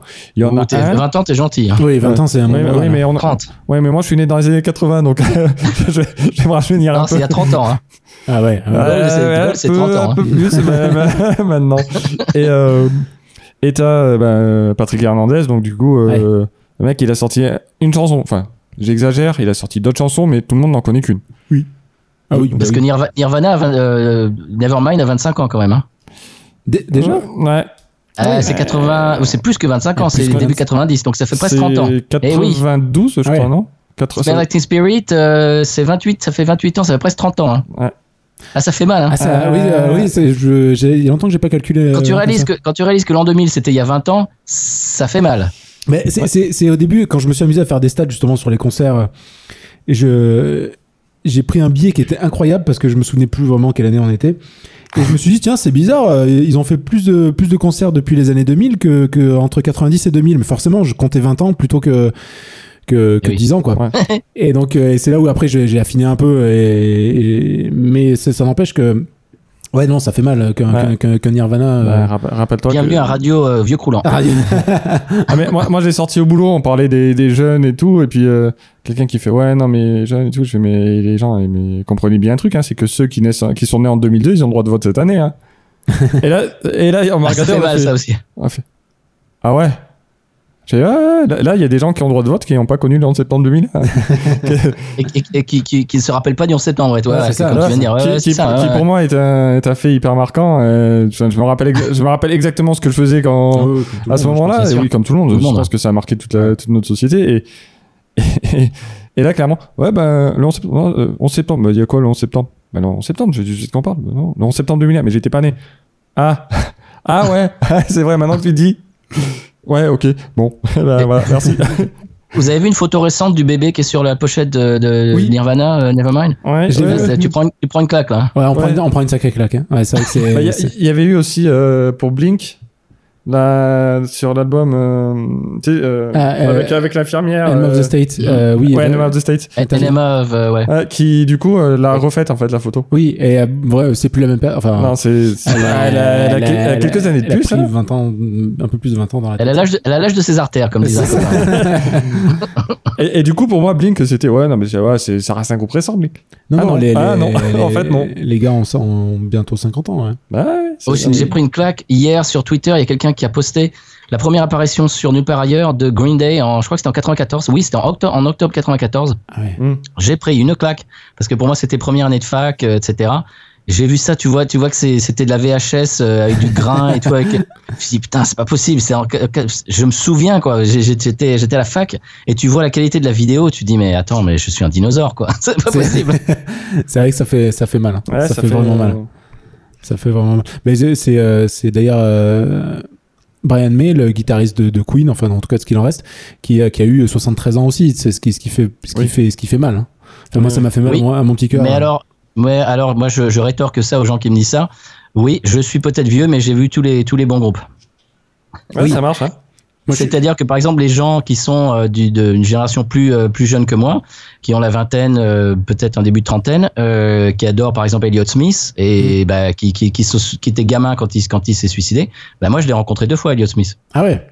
Je l'ai non, non seulement vu en live, qui est ce qui m'a absolument, j'étais sur le sur mon séant pour pour parler euh, gentiment, et je l'ai rencontré. C'est-à-dire, je lui ai serré la main, il m'a signé, il m'a signé un CD, le CD euh, à côté de moi. Euh, voilà. Donc, j'ai vu j'ai vu euh, Radiohead, j'ai vu la tournée euh, OK Computer. voilà. Ah oui. Euh, j'ai vu Red Hot, j'ai vu la tournée euh, Californication, enfin voilà, etc., etc. Donc bon, c'est vrai que j'ai moi aussi l'âge de mes artères, mais j'ai vu deux trois groupes sympas, donc euh, bon, on peut pas se plaindre non plus. Quoi. Et, et peut-être bientôt tu auras l'autographe de- de- d'un célèbre musicien des, des- du recyclage, hein, les, les poubelles vertes. Nico. On n'a pas choisi. c'est le ouais. batteur, non C'est ça, C'est c'est le batteur. batteur, c'est ça. bientôt bientôt une légende. Il est incroyable. Il est incroyable. Et du, du coup, on parle, on parle de concerts, justement, de groupes qu'on a vus, etc. Est-ce qu'il y a, vous avez vu récemment un concert d'un groupe qui a, qui, qui a débuté dans les années 2000 Allez, on va dire, on va, on va, on va aller rechercher jusqu'aux années 2000. Donc, dans les, un groupe qui a été créé dans les 20 dernières années. Sans, que- sans- en, un, en- un concert en vrai, hein, pas sur YouTube, hein, on est d'accord. Oui, bon, après un concert sur YouTube, je vais l'accepter parce qu'on va pas tous voir des concerts non plus. Mais est-ce que, est-ce que vous suivez des groupes qui ont été, euh, qui, qui ont Ah. été créés dans les moins de 10 ans, ça serait mieux, ou dans les moins de 20 ans? Euh, moins de 10 ans, je Alors- peux te dire non, déjà, d'office. Ah, quoique j'ai été voir Ultra Vomit. Euh, je sais pas quand est-ce qu'ils ont créé. Il y avait Tagada Jones avec, et Tagada Jones c'est plus vieux parce que je l'ai écouté au lycée. Euh, Ultra Vomit, euh, Ultra Vomit, je pense qu'ils sont peut-être pas si jeunes que ça. Non, non, ils sont pas si jeunes, Ouais. Ouais, ils ont 3-4 albums, ouais, non, ça doit faire plus de 10 ans. Ouais. Ouais, donc non. Alors, voilà. Et toi, Patrice? Alors moi, euh, oui en fait, parce que je parlais tout à l'heure de la radio satellite, euh, j'en parle tout le temps. C'est là où je, je découvre le- la plupart des artistes que je passe dans l'émission. Dorby News, euh, c'est euh, c'est la station numéro 60 qui s'appelle Outlaw Country, c'est donc la country alternative. C'est des, des artistes. euh, alors la plupart de leur euh, leur grille de des programmes, c'est les artistes euh, bah, qui, qui qui jouent maintenant, qui sont actuels. D'accord. Et je découvre tout un tas de de- d'artistes. Il y a, il y a une nana euh, que j'ai rencontrée à Austin il y a quelques années, qui était qui est toute jeune, qui a, qui a la vingtaine, euh, que j'ai passé l'autre jour dans, dans l'émission. J'ai rencontré, elle était super sympa et elle vient de sortir un, single de son nouvel album. C'est une scène en fait bah, qui est vraiment l'épicentre. On peut on peut le mettre au Texas en fait l'épicentre. Bon, il y a aussi des beaucoup de, de ces artistes là qui sont à Nashville, mais qui sont à l'extérieur du système Nashville, qui sont à Nashville. euh, East Nashville, je crois. Bref, euh, un peu, un peu le, le, le, pendant hipster parce que Nashville, il y a évidemment tout ce qui est, c'est vraiment top 50, etc. Mais euh, l'extérieur de Nashville se gentrifie. Et il y a tout, tout le, par exemple, Jack White des, des White Stripes qui habite là-bas, etc. C'est là où, c'est là où il a son, son comment dirais-je, son studio et son, son, son label. Euh, mais vraiment, l'épicentre de la musique que, que j'écoute, c'est, c'est le Texas, c'est Austin, la capitale du Texas qui est une ville universitaire qui est complètement différente. Alors si, si vous avez, euh, je, je, sais que nos auditeurs nous écoutent et là ils ont euh, ils ont ils ont le, le, le comment l'image d'épinal du Texan euh, réfractaire euh, de bien de droite euh, avec le, avec le chapeau etc bah, Austin, c'est une espèce d'oasis euh, et, qui, qui, est vraiment. Euh, il y a beaucoup, beaucoup de gens bah, qui sont libéraux, de gauche, etc., des, des artistes, etc. C'est une espèce d'oasis en plein milieu. Et donc, le, tout ça pour dire que la, la, beaucoup d'artistes que j'écoute euh, réellement, quotidiennement, viennent de cette scène et sont des gens qui sortent euh, des nouveaux albums euh, quotidiennement, tous les ans. D'ailleurs, c'est super parce que bah, c'est des gens qu'on peut voir en live. Bon, plus maintenant avec le, le Covid, mais enfin bref. Oui c'est une scène qui est qui est euh, qui est vivace, qui est, qui est, qui est actuelle, qui est contemporaine. Donc oui, pour répondre à la question, je ne sais pas si j'ai vu euh, des, des en, en, live des groupes qui se sont euh, peut-être, euh, mais, mais bon, peut-être revenir un an ou deux en avance, mais il des, y a des disques qui sortent. ben Jesse Dayton, tiens, je l'ai reçu aujourd'hui, bah, qui, qui, est devenu mon pote de, depuis. Allez, ça y est, je, je, je, je, me la pète, mais je viens de recevoir son, son nouveau CD aujourd'hui et ça vient de sortir. voilà, donc donc tout ça pour dire oui, euh, oui. Je, vois, je vois des artistes. Euh, tout ça pour pour répondre à la question, la musique c'était mieux avant. Bah ça dépend des styles parce que dans le style que j'aime moi, il y a encore des choses qui se font de très bonne qualité euh, en ce moment. Voilà et j'en suis très j'en suis très content. Et en plus c'est une c'est une scène qui est qui est pas vraiment euh, mainstream pour pour utiliser un, un anglicisme, mais c'est à dire que c'est des gens qui sont connus dans cette scène, mais si tu, si tu dis leur nom à des gens qui sont qui sont pas forcément adeptes de ce, ce type de musique, ils vont te dire ah non je connais pas. C'est-à-dire que c'est des gens que tu peux aller voir euh, pour euh, 4 sous dans un dans, dans, un petit club et tu peux les rencontrer, tu peux discuter avec eux à la, après après le, le, concert, tu peux leur serrer la main machin. Donc c'est c'est pas comme euh, c'est pas comme si c'était des rockstars dans les stades que tu peux tu peux pas euh, tu peux pas rencontrer donc donc c'est vivace et bah, vraiment, je, je trouve que j'ai beaucoup de chance et je, je m'en rends compte. C'est-à-dire c'est des gens qui sont accessibles, qu'on peut rencontrer. Euh, et j'ai rencontré plusieurs de, de ces artistes-là. Euh, voilà. Donc euh, c'est pour dire que oui, j'écoute des, des, gens qui font de la musique maintenant et qui sont certains sont jeunes. Bah, D'ailleurs, moi, il y a un truc qui, qui m'a qui m'a toujours interpellé, c'est que dans dans le podcast Binous, tu passes souvent des morceaux récents. Tu dis, j'ai mmh. contacté l'artiste, il m'a dit, ouais, cool, passe mon morceau, c'est sympa et tout. Alors que Enfin, euh, je pense que majoritairement, c'est des Français qui, qui vous écoutent. Mmh. Et, et, je me dis, putain, c'est. Ouais, ils ont pas. Enfin, c'est pas la grosse tête, quoi. C'est. Euh, ah, y a, bah écoute, il y a des Français là, ils veulent passer notre morceau euh, dans un podcast francophone. Ouais, bah vas-y, passe. oh, bah tiens, je t'enverrai, même si tu veux faire une interview, si on peut discuter. je me dis, c'est franchement, c'est cool, quoi. Ils sont vraiment accessibles. Absolument, absolument. Et puis c'est, ils font, ils font partie d'une scène, comme je disais tout à l'heure, qui n'est, qui n'est pas ultra, ultra connue. Donc, euh, J'imagine que le, la publicité gratuite, euh, comme ça, comme comme d'écouter un podcast, bah c'est génial. Moi, je m'imagine, je, je mets leur place euh, parce que je, bon, on a on a enregistré un disque ou deux avec mon groupe. J'imagine un jour, je reçois un email ou un ou un, message privé euh, sur sur les réseaux sociaux. Tiens, euh, je sais pas moi, on fait un podcast en Indonésie, on veut passer rough and ready. Je dis bah absolument mon gars, mais vas-y. tout, bah, voilà. Donc c'était là que c'est des gens comme, comme tu dis Patrick qui n'ont pas la grosse tête parce que bah parce qu'ils sont pas ils sont pas ultra ultra connus. Ils sont connus dans leur style, mais ils sont pas ultra ultra connus. Voilà. donc, ils, sont donc ils sont, on peut les approcher, ils sont euh, ils, sont approchables quoi. Il y, a un petit côté euh, dans ce que vous faites, euh, comme tu disais sur la, à la radio où tiens j'ai découvert tel groupe, c'est sympa, on les passe et puis et puis go quoi. Et puis après si ça marche tant mieux, sinon en tout cas on a passé un bon moment quoi. Absolument, bah c'est ça. Bah, C'est-à-dire que maintenant le podcast se substitue à ce que faisait avant la radio. oui, oui. Bah, voilà parce, que parce que le podcast est encore pour l'instant touchons du bois pour revenir à votre votre épisode de, de, la, dernière fois. Euh, pour l'instant, euh, bah c'est un peu comme la radio libre en France dans les années 80, c'est-à-dire qu'on fait ce qu'on veut pour l'instant. quoi. On n'a pas encore, encore, été racheté par euh, Spotify, etc. Donc on, donc on n'a pas de ligne éditoriale. Donc si je veux passer, si j'ai le si, si l'artiste me dit go, vas-y, euh, machin, il y a, y a même, y a, je sais pas si, si, si vous avez écouté ce, ces épisodes, mais de temps en temps, il y a même l'artiste, euh, je discute avec lui, on devient, on devient un peu copain. Euh, l'artiste euh, me dit ah ben je peux, je peux t'enregistrer un petit une petite intro pour le pour le morceau justement pour dire ah you're listening to Binous USA et machin Et des fois, ils me font ça, les artistes. Ouais, j'en- ai, moi- ai écouté où t'a- où t'avais ça et je me suis dit, mais, mais c'est fou quoi. C'est génial. ouais. ça, c'est- je me dis, c'est incroyable. Je crois qu'il y en a que t'a- t'avais enregistré, euh, t'avais pas le micro, t'as- il a enregistré sur ton téléphone ou des trucs comme ça. Oui. Et Ah, je, ça, c'est mon pote Jesse, ouais. ah, et- et j'ai- je me suis dit, c'est incroyable. Enfin, c'est vraiment trop bien quoi. Le gars, il est là, il prend deux minutes, il fait, ouais, attends, je te fais une intro pour ton podcast et tout ça.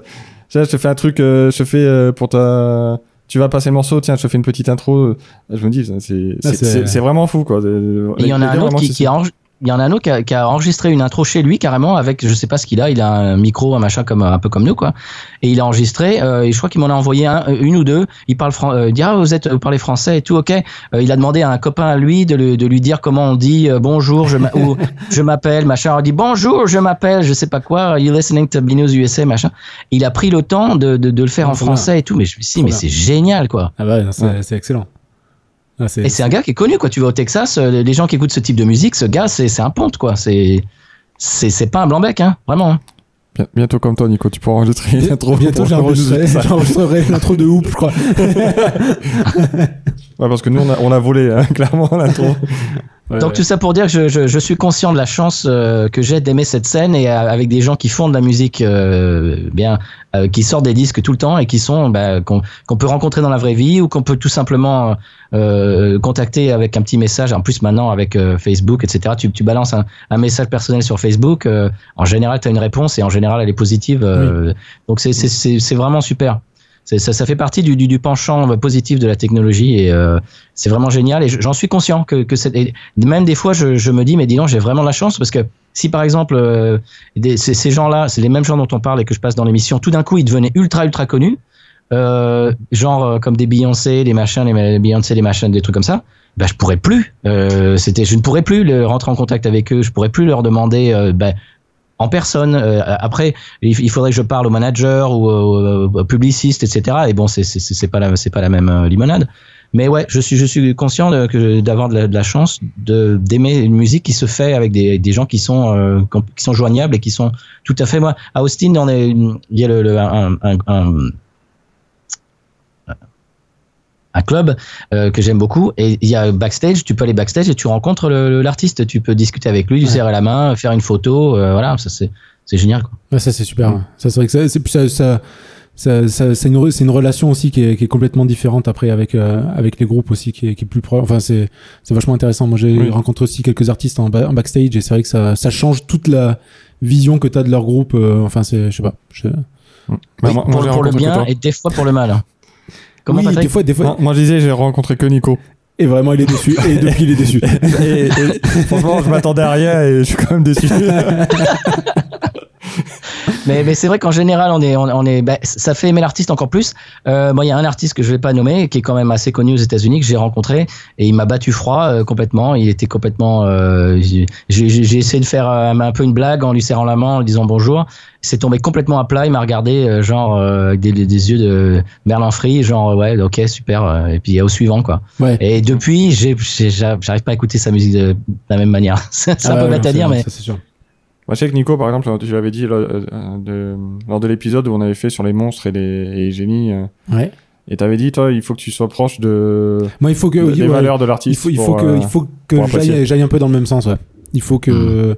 et effectivement, quand, quand je sens que bah, le problème des réseaux sociaux aussi, c'est qu'on sait beaucoup de choses sur les artistes. C'est aussi Eh des, fois, oui. des fois c'est chouette, Oui. mais la plupart, enfin pas la plupart du temps, mais souvent c'est, tu te rends compte que, enfin moi je sais que j'ai besoin d'être un peu en phase, et tu te rends compte que je suis pas, euh, il y a des trucs où- sur lesquels je suis pas du tout en phase, et ça me casse un peu le. Alors que ton acteur préféré euh, est pro-Trump, hein, je rappelle. C'est qui mon acteur préféré? Euh, j'ai perdu son nom, euh, Star-Lord euh, dans... Ah Chris Pratt. Non, Chris Pratt, non, c'est pas mon acteur préféré, mais c'est vrai que. non, je pense. Il est pro Trump, Chris Eh, Pratt Oui, ouais, ouais, ouais, ouais, ouais. il est pro-Trump. Ah bon? Ouais, ouais, Mais des, fois, des fois, on préférait pas savoir. Des fois, J'ai- ouais, deux, deux, trois artistes dans cette scène dont je vous parle. La plupart des artistes euh, sont sont, sont du, bah, pour moi, euh, euh, pour, pour mon opinion, du bon côté du manche, c'est-à-dire euh, côté Bernie Sanders, etc. Euh, mais il y en a deux ou trois. Oui, effectivement, quand tu vois des fois ce qu'ils mettent sur euh, Facebook, tu dis oh non non non non non, Pourquoi préféré pas lire ça. Ouais, J'aurais préféré pas savoir. Il y avait Mark Maron, d'ailleurs, je sais pas si vous connaissez le podcasteur américain Mark Maron, qui est, qui est, qui est très connu ici, mais je sais pas s'il traverse l'Atlantique. Euh, il, il parlait de ça justement. Il y avait, c'était une chanteuse de country, euh, bah, qui, qui est maintenant, elle doit avoir 70 et quelques. Elle a commencé dans les années 50, 60. Et l'autre jour, elle disait, il, il- il- il disait, ouais, j'ai vu une interview. Elle disait, oui, euh, euh, Trump va nous sauver, j'ai foi en lui, etc. Et lui, il disait, arrête, arrête de parler, arrête de parler. J'ai envie, j'ai envie d'aimer ta, j'ai envie musique, arrête de parler. arrête de parler. Ouais, Loretta Lynn s'appelle, elle s'appelle Loretta Lynn. c'est un peu. Euh, c'est un peu John. Voight, au passage, le, le, le, le père de, euh, Angelina Jolie? voilà. Oui, dans ouais. Jolie, qui, qui a joué dans, dans des tas de films, et puis Ouais. euh, euh, Midnight Cowboy et tout ça. Euh, lui, j'ai vu des vidéos de lui, je me suis dit, mais c'est pas possible. Il y a une vidéo euh, où il est devant une caméra chez lui, tu imagines, tu vois que c'est son iPhone ou son iPad, un truc comme ça. Et puis il commence à parler de Trump, et puis la, la façon dont Trump va sauver le pays et la planète. Et puis il commence à pleurer, il y a des larmes qui coulent, et qui dit, mais vraiment, cet homme, euh, cet homme est providentiel, euh, c'est c'est Dieu qui l'a envoyé, il va nous, tout- nous sauver tous, heureusement qu'il est là. Je regardais ça, mais je me dis, mais Ah ça, oui. va- ça, ça- ça- ça va pas, mon gars, là. Ça va. Moi, c'est- c'est c'est un, peu- c'est un peu le même genre, mais c'était. On est en train de dévier totalement. hein, du- Ouais, tu peux. Total. Mais c'est. euh, On ouvre une parenthèse en même temps. Bah, Ah, en bah, même là, temps. oui. Et c'est euh, Charlton, Heston euh, qui était dans euh, Bowling for Columbine de Michael Moore, où, enfin, donc il y a un, représentant de la NRA. Enfin, c'est un vendeur de la NRA, il n'y a pas d'autre mot. Et je me disais, mais comment on peut tenir un discours comme ça? Enfin, je, trouvais très, très immoral tout ce qu'il faisait. Le fait de, se pointer, enfin, il y a une fusillade dans une ville. deux semaines après, la NRA qui arrive, euh, protégez vos enfants, achetez des fusils. Vous croyez qu'ils sont morts avec quoi, les enfants là déjà? Et après, enfin, c'est pas. Je peux comprendre que la culture américaine, on n'est pas du tout la même approche des armes, mais ça m'était mal à l'aise en fait de voir de voir Charlton Heston, euh, enfin que, que moi j'avais découvert gamin, enfin dans, dans la planète des singes, enfin des, des- et le voir comme ça, et je me disais mais non. Non, t'as pas. Ouais, enfin, ça- me fais c'est pas ça à mon enfance, quoi. John Wayne, John Wayne, c'est pareil. À l'époque, il dénonçait à Hollywood tous ceux qui étaient de gauche. euh, Il disait ouais, celui-là, ce, celui- cet acteur, il est communiste. Ce, ce, ce direct, ce, ce réalisateur, euh, ouais, il est de gauche, machin. Et c'était un gars qui était ul- ultra, ultra conservateur. Et euh, bon, moi, j'ai jamais aimé ses films. Enfin, ça, ça gâche un peu, quoi, quand tu le vois. Ah, Même Clint Eastwood, euh, Oui. il est, il est limite aussi, hein. Ouais, il est border, Ouais, hein, bon. c'est souvent. Enfin, moi, Mm. j'avais vu euh, son, son film euh, Grand Torino. Ouais. Ouais. Je me dis ah ouais d'accord. Et puis juste après, il fait des, il a des commentaires. Et je fais ah ouais, euh, on se place où là exactement là? J'ai Ben deux, oui. j'ai deux messages opposés là. Je sais pas, je sais pas. Je sais exactement ça. Ouais. C'est- C'est-à-dire qu'on on voit ces films, il y a des messages humanistes, etc. Et puis après, tu le vois parler, tu te dis, mais alors ça sort, ça sort de, de, de quelle partie de son cerveau, là, ce qu'il est en train de dire? Des, des fois, il y a, ouais, bon. ouais, parce que bref. vous êtes deux en fait. Il y en a un qui fait les films et l'autre qui dit des trucs dans la, dans la vie. c'est bizarre. Non, moi, je, je suis sûr que Eh de- dans tous les cas, à la fin du mandat de Trump, euh, j'ai encore espoir qu'ils disent non mais eh, les gars, c'était une blague. Vous avez vu tout ce qu'on peut faire finalement. et, et donc, et donc on en parlait tout à l'heure. euh, tu peux me rappeler qui se présente aussi? Il y a, euh, oui, euh, Kanye West. En aussi, parlant de ouais, musique. Bon après, ouais, c'est Oui, alors ça, c'est c'est à moitié une blague et à moitié un coup de pub parce que euh, le, le délai, euh, le délai pour se présenter dans certains États euh, est déjà passé. Donc euh, il y a X États, je sais plus la Californie et de- d'autres États, quatre ou cinq, au moins quatre ou cinq si c'est pas si c'est pas plus.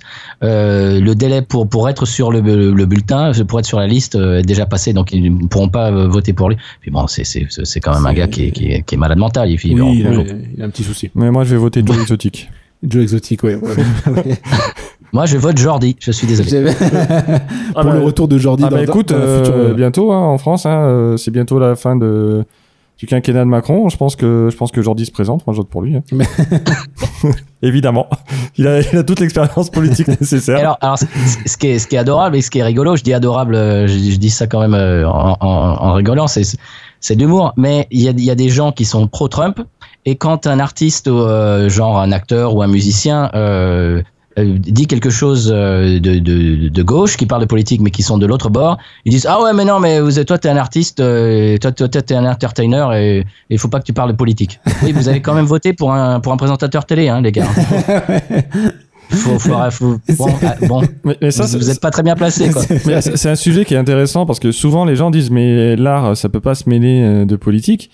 Et l'art, c'est toujours mêlé de politique, toujours, de tout temps. Il y a, enfin, quand on voit des portraits de Napoléon, faut bien se dire qu'à un moment, si si Napoléon s'est fait tirer le portrait, c'était pour euh, sa gloire.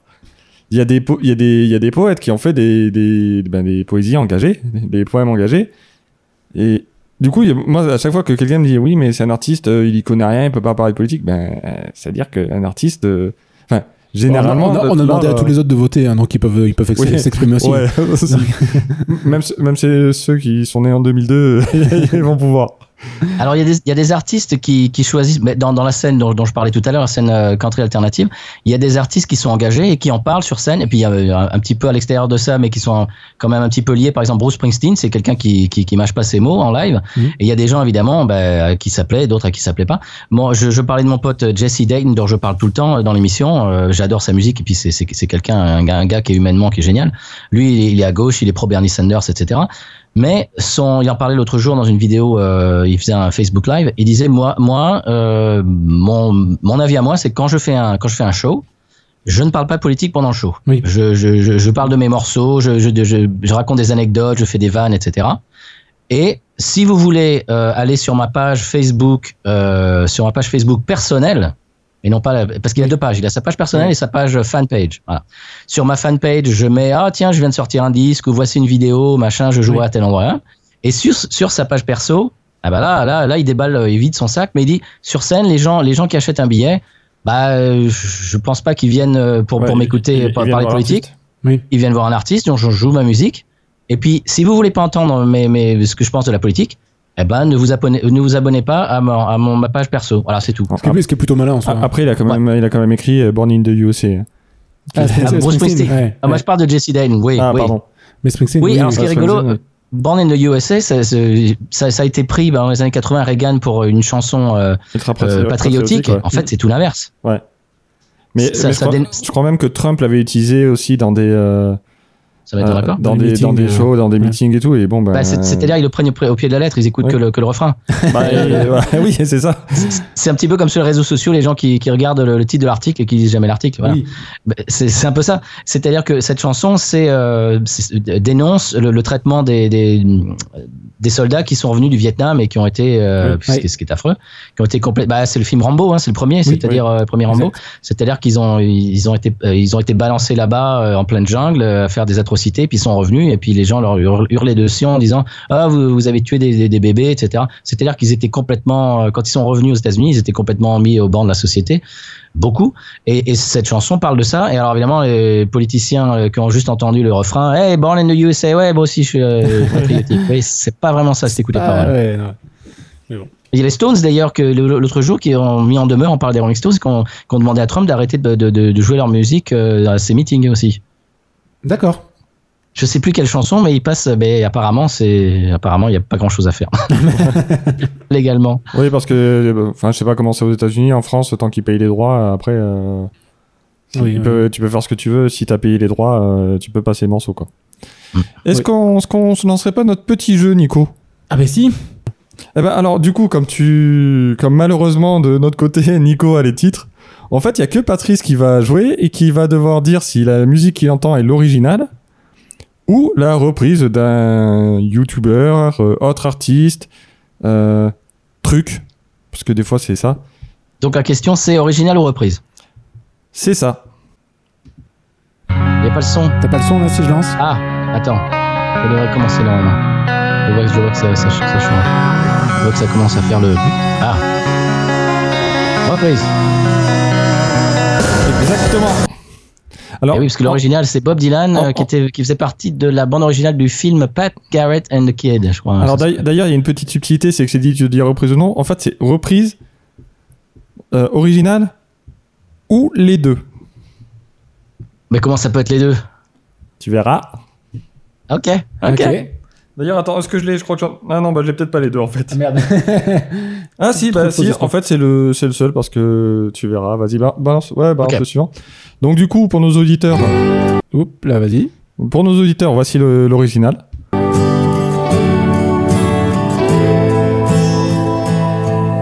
Non, c'est pas l'original. Ah bah écoute, c'est censé l'être. D'après YouTube, en tout cas, moi je la connaissais comme ça. Euh, non, c'est pas l'original, ça, monsieur. Damned. Ah Ah Bon, en même temps, euh, tout le monde sait que je prépare le podcast bien à l'avance. C'est-à-dire que j'ai fini de récupérer ça hein, quand... 10 minutes avant que Nico arrive. C'est pas On l'original dirait du coup Maisy Star d'ailleurs. Non, on dirait Maisy Star d'ailleurs. D'accord. D'accord. YouTube nous ment. YouTube nous a menti. On a, on a trop cru Internet. C'est des voleurs. mais, mais sinon, on a la meilleure version. Ok.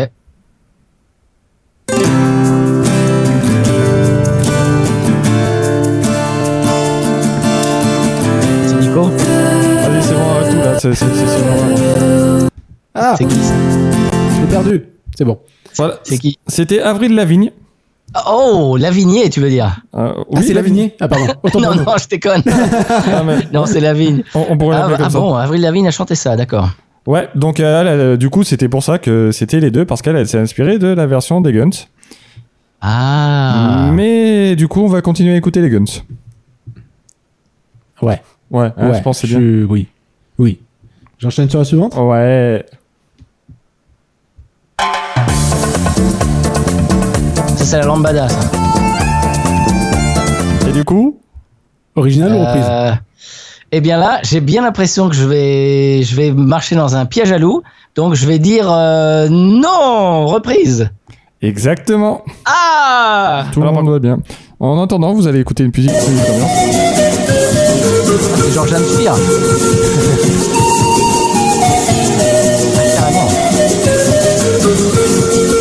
Ouais, Ah, ça calme, euh, ouais. Ah, ça calme un peu, ouais, Ah, effectivement. ouais. euh, Donc euh, 1981, en fait, ils se sont fait piquer le truc par, euh, par le producteur euh, français de la Lambada. Ils s'en sont aperçus, ils ont porté plainte, évidemment, ils ont gagné. Oui, je pense que Maintenant, ils ont des clair, hein. piscines euh, remplies de billets. Donc c'est alors le nom c'est Los euh, Jarcas, Mm. Llorendo Sefoué. Et je crois qu'ils sont euh, ils, ils sont des Andes, il me semble, je dis peut-être une connerie, péruviens. Et euh, Mm. Voilà, en fait, ces gars ont sorti ont sorti ça en 81, c'était le, le petit succès euh, chez eux, ça a pas passé les frontières. Puis ils ont, puis ils ont fait la lambada euh, en France qui a cartonné, qui a été la pub d'Orangina, hein, on peut le dire, c'était une voilà. Et du coup, je, on l'a pas mis, mais Jennifer Lopez a repris un sample de la lambada euh, Oh là là. avec, euh, avec Pitbull. Donc c'était dans, c'était dans les MP3 d'origine, mais on l'a pas gardé. On s'est dit que c'est bon ça. Que le monde avait assez souffert Ouais, comme ça. euh, Merci. Merci pour ça. on n'en veut pas assez au reste du monde. Allez, je l'ai et- vu arriver ce piège à loup de, de, de la reprise. Je l'ai vu arriver Bien- très bien joué. bah, de là, loin. tu, bah là, tu sais quoi, laisse pas tomber, même si c'est pas si facile. Ah, je, je lance euh, Vas-y. celui-là? Ah, celui-là. Ok. Ah, c'est Iggy Pop de Passengers. Exactement. Et Bien du coup, du coup, ne sais pas pourquoi le suivant, mais il est Bah, du Mais coup c'est aussi. absolument pompé euh, par euh, oui. ouais, par Comment Cookie il s'appelle? Diggler. Cookie Cookie Diggler, hein, c'est ça? Voilà.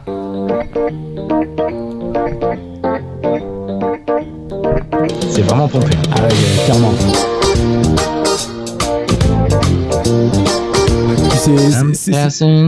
C'est- vraiment sans se cacher, quoi. Enfin, là, Ah ouais, oui, oui, carrément. hein. Et il n'y a pas si longtemps que ça entre les deux chansons. hein. Je crois qu'il y a, a 4-5 ans, un truc comme ça. euh. Ouais. Ouais, parce que c'est les années début 80, j'ai- fin 70 début 80, Ouais, je euh, crois- ouais, même 80 ouais. Bah, attends, j'ai- même les années, c'est 77 pour euh, Passenger Iggy Pop. Et c'est 84 pour Cookie Dingler. Ah ouais. Voilà. Et donc, aucune race. hein. Il a eu le temps d'acheter le vinyle. ouais. ah ouais, non, et puis. euh, Donc, euh, moi, j'avais. Enfin, j'ai entendu, j'ai entendu une fois, j'ai fait. mais, Attends, mais je connais. Je connais ce truc, mais je connais la version que je connais, elle est pas bien. puis du, du coup, j'ai découvert l'iguane comme ça. Bah, c'est parfait. Allez. Su- suivante Vas-y, enchaîne, cool chaîne.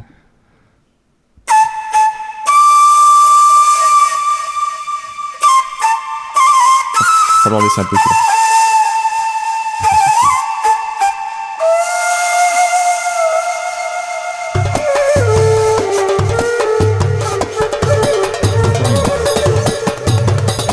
Sound of Silence.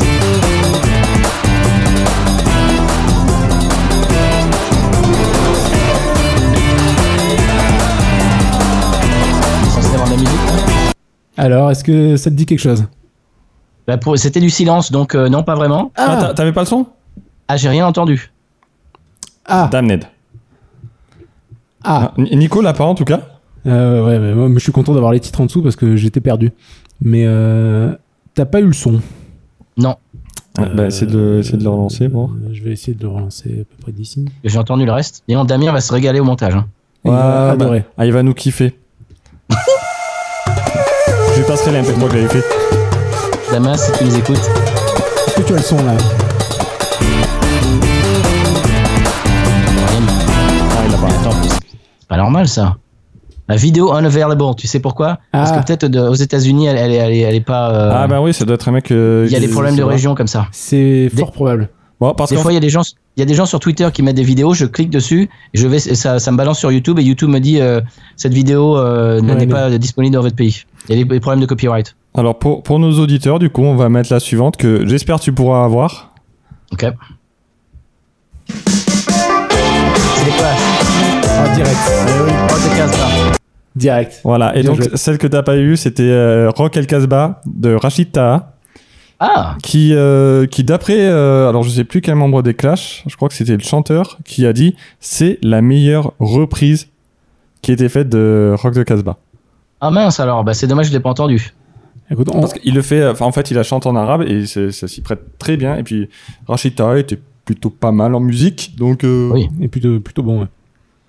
J'enchaîne avec la suivante. Non, ouais, non, bah, non, là, là, ça va être facile pour toi, je pense.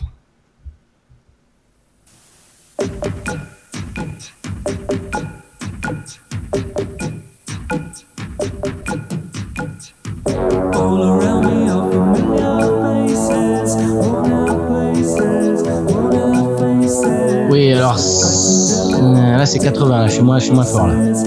Ça me dit, je, c'est, un, c'est un morceau de Tears for Fears. Exactement. C'est Mad World. Exactement. Ah bah oui. Et la, celle que tout le monde connaît. Celle que oui, bah oui, moi, je- oui. Ouais, bah oui, il y a beaucoup de gens qui pensent que c'est lui, euh, que c'est Gareth Joule, donc qui, qui a écrit Mad World. Donc Nico, s'il te plaît.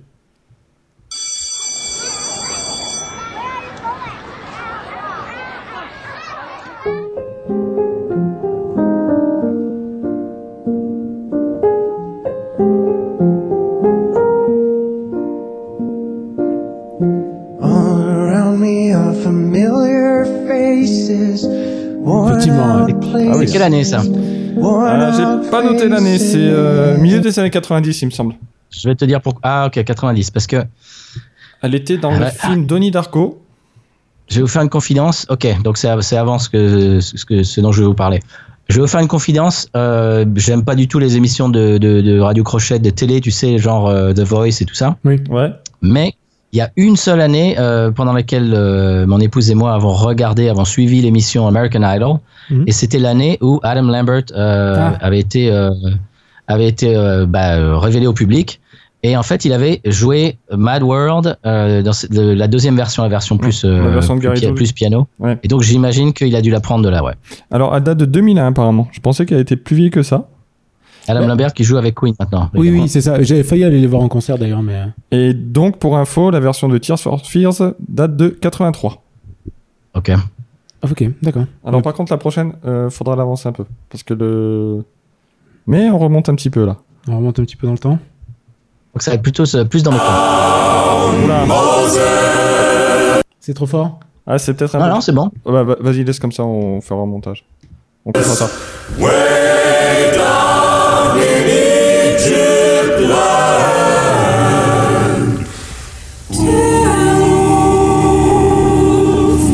Les 50.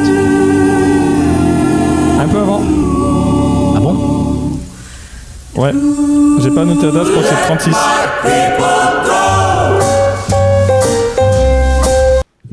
Ah oui, c'est les années 30, t'es sûr? Ouais, attends, là c'est la suite qu'il faut laisser. Ah, c'est la suite qu'il faut faut reconnaître. Ah merde. Ah,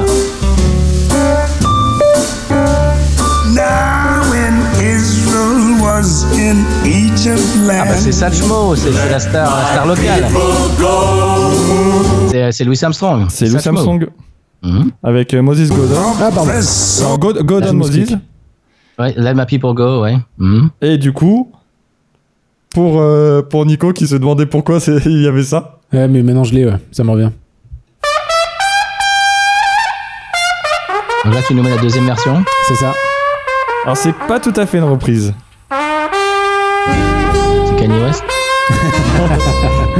On n'est pas loin. Ah bon Non. Armstrong, je ne suis Bah, pas noir. euh, ils, je ont, ils- suis ils ont nommé le- l'aéroport à New Orleans euh, Louis Armstrong Airport d'ailleurs. D'accord. Mhm. Et la, la version qu'on vient de donner, on parlait de Toulouse tout à l'heure, parce que je crois Ouais. qu'il est Toulouse, ce, ce personnage. Tu veux que je te. Alors, je, je sais pas si t'as eu le son, Non, j'ai pas eu le son. Ah, ça doit être doit bloqué. être, Ah, euh, c'est peut-être Ah, ouais. parce qu'on vient d'écouter Claude Nougaro avec Armstrong. Ah, le fameux Armstrong, je ne suis pas noir. Ah, Et qui reprend exactement la voix. Ah, j'ai un peu peur pour la suivante du coup. Il a fait beaucoup ça, il a repris Dave Brubeck. Euh...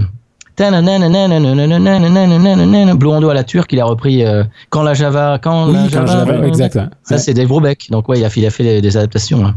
Malin, malin. Je lance la suivante. Vas-y. C'est moins ton style.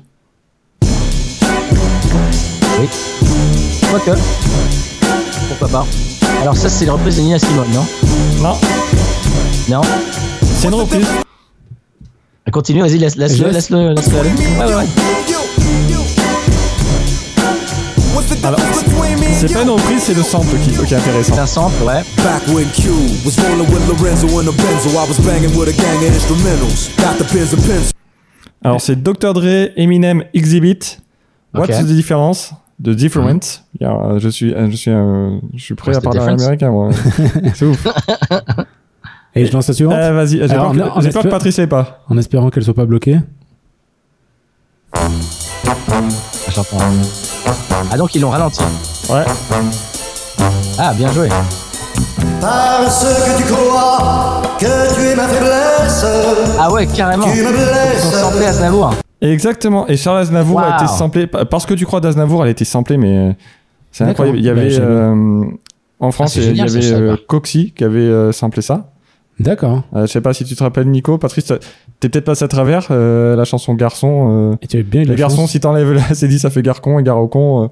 Et c'était ça. Il y Ah, a d'accord, Indila qui a, qui a samplé euh, celle-là aussi. D'accord. Ah. Donc, ouais, ouais, ouais, ouais. Il y a pas. Il y Voilà. a Gainsbourg qui a été samplé aussi. Euh... Gains- Gainsbourg qui a été samplé plein de fois aussi. Oui, mais en fait, il y a le rap a pas mal samplé. Euh, bon, après, tout, euh, maintenant, il y a énormément de, de musique. Enfin, il y a un site qui est consacré au sample. Oui, qui est génial. Oui, ah, j'adore. Ah oui. Ah, J'adore Oui. ce site. Ouais, c'est, bah, des, fois, ça fait, ça fait un peu, un peu bizarre quand tu te dis. Ça euh, fait un peu flipper, mais tu te bon. dis, euh, ah ouais, ils- ont samplé tout ça, dis donc. Ouais, mais après, oui, ouais, ouais, non, Mais je pense qu'on en parlera un petit peu après, enfin, sur la conclusion, parce qu'on parlera un peu des musiques actuelles aussi.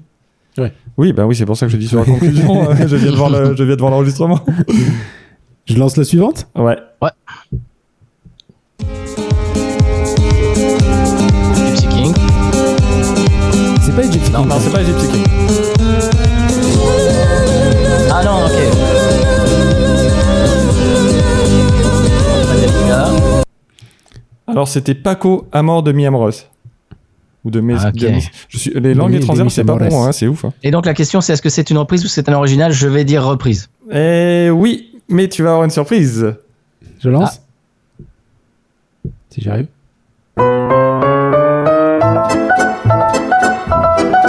Tu as le son Ah ouais, d'accord. Ah ouais, c'est bon.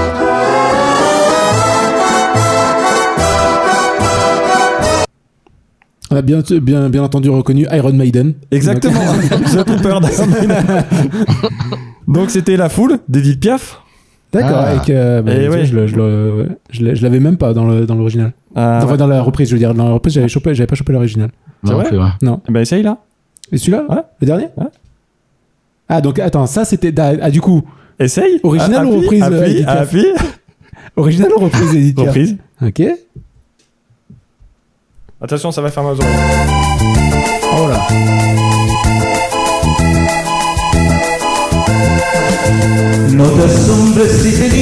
D'accord, donc, et donc ça. 1936, euh, Angèle Cabral. Ah bon euh, Donc Ouais. Edith Piaf. euh, En fait, Edith Piaf, dans une. euh, Bah, elle a- attends, enfin, elle a pas, elle a pas piqué le truc. Non, hein, elle, a, elle, a- elle a- non, euh, le. Elle a adapté. Et bah, le Angel Cabral, donc qui, donc c'est la, chan- la chanson, c'est Ke. Attends, hop. Kennedy, Kennedy, c'est c'est pas. pas mis souffrir.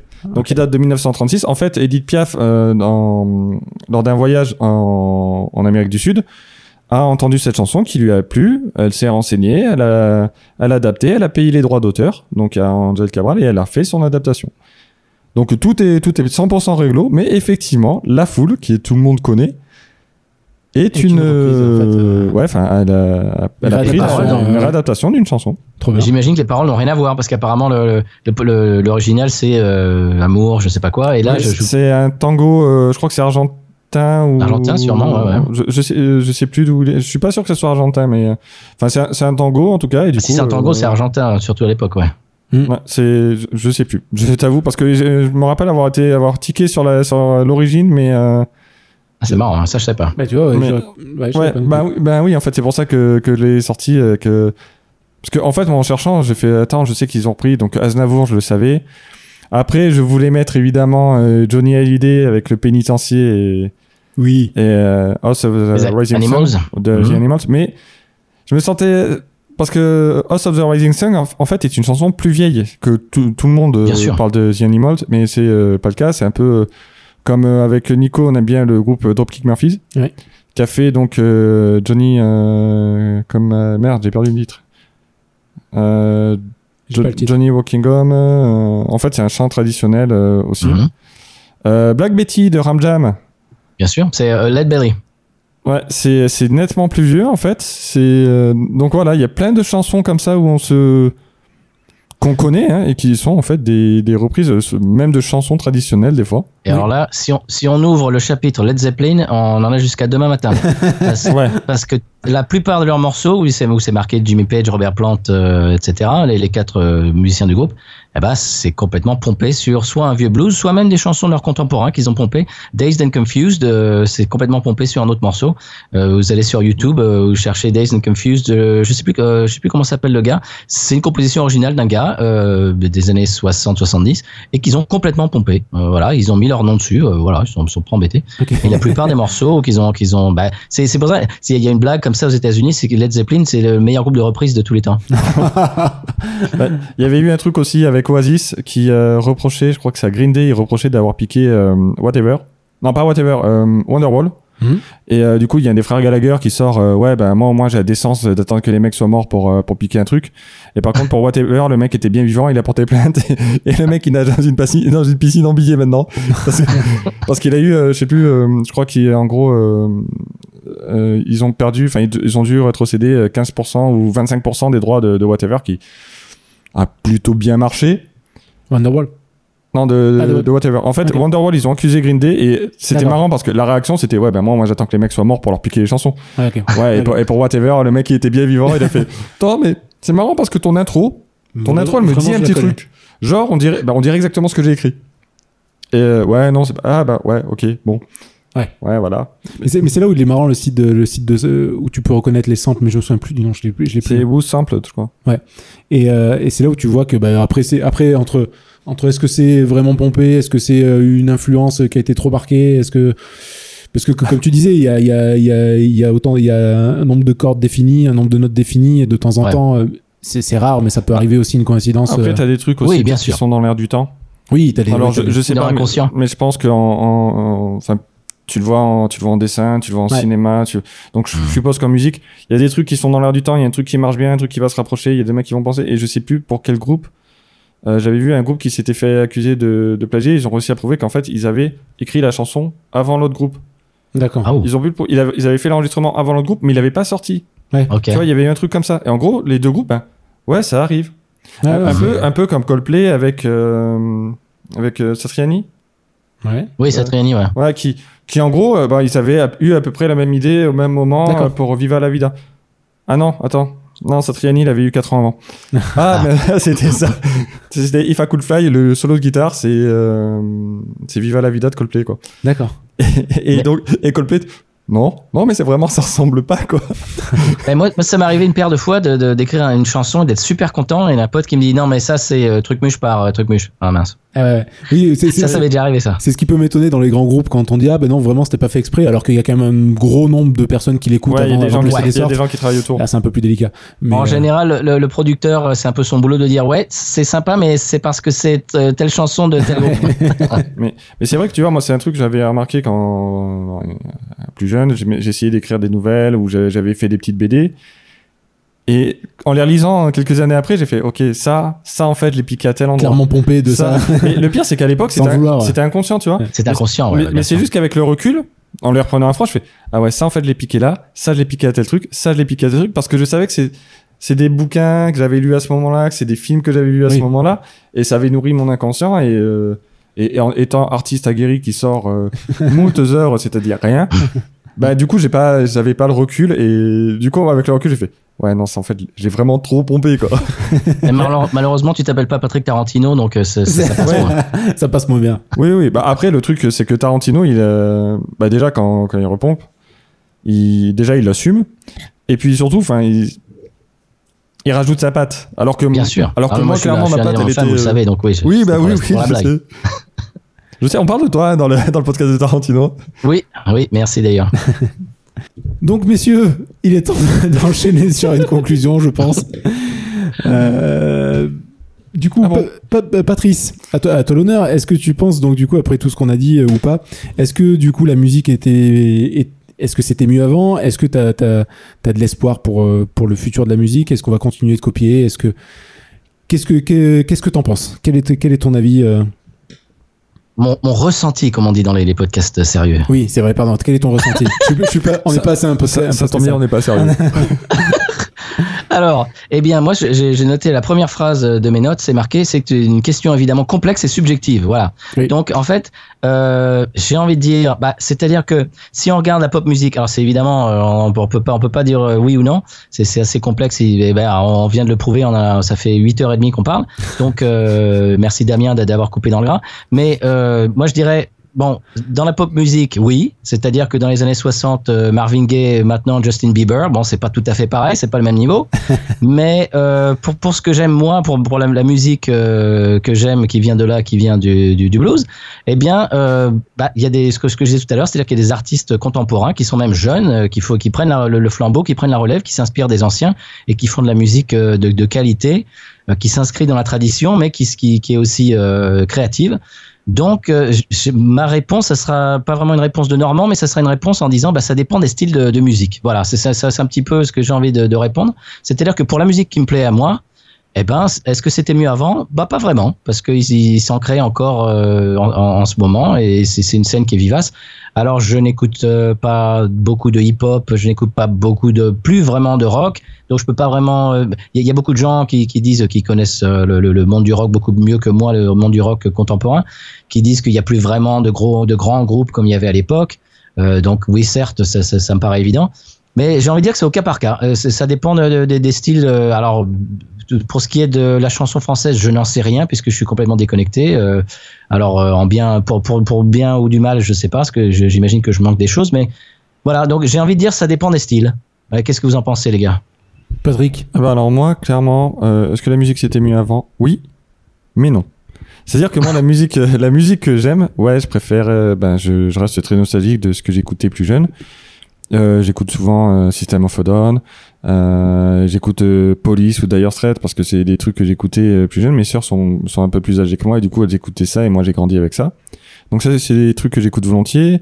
Euh, System of a j'écoutais ça quand, quand j'étais au bahut donc euh, ouais ça me ramène ça me ramène à une période que où- déjà où, qui m'a très nostalgique, enfin que, que où la vie était presque plus simple, c'est ce qu'on disait dans un podcast. Mais aussi parce que les ce qui ce qu'il y a comme équivalent maintenant ne me convient pas. Mais ça c'est mon goût personnel. Est-ce que la musique est mieux euh, ben, objectivement euh, déjà qu'est-ce qui est bien, qu'est-ce qui est pas bien et surtout ouais peut-être que le peut-être que le genre que moi j'aime bien, mais on en a peut-être fait le tour et qu'il faudra laisser le temps à un autre genre d'émerger. Je pense qu'il y a d'autres choses qui vont être créées.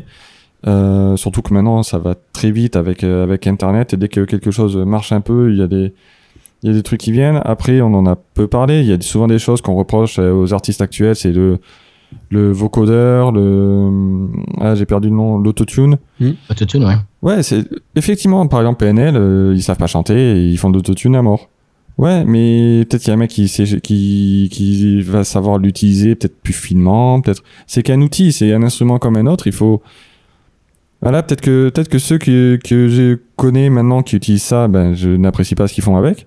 Et peut-être que dans quelques années, ben il y a ou même quelques mois, ou il y a peut-être même maintenant un gars que je connais pas qui va l'utiliser, qui va l'utiliser finement et ça va être cool. Et je pense que voilà, euh, moi je pense que la musique c'était pas mieux avant, c'était différent.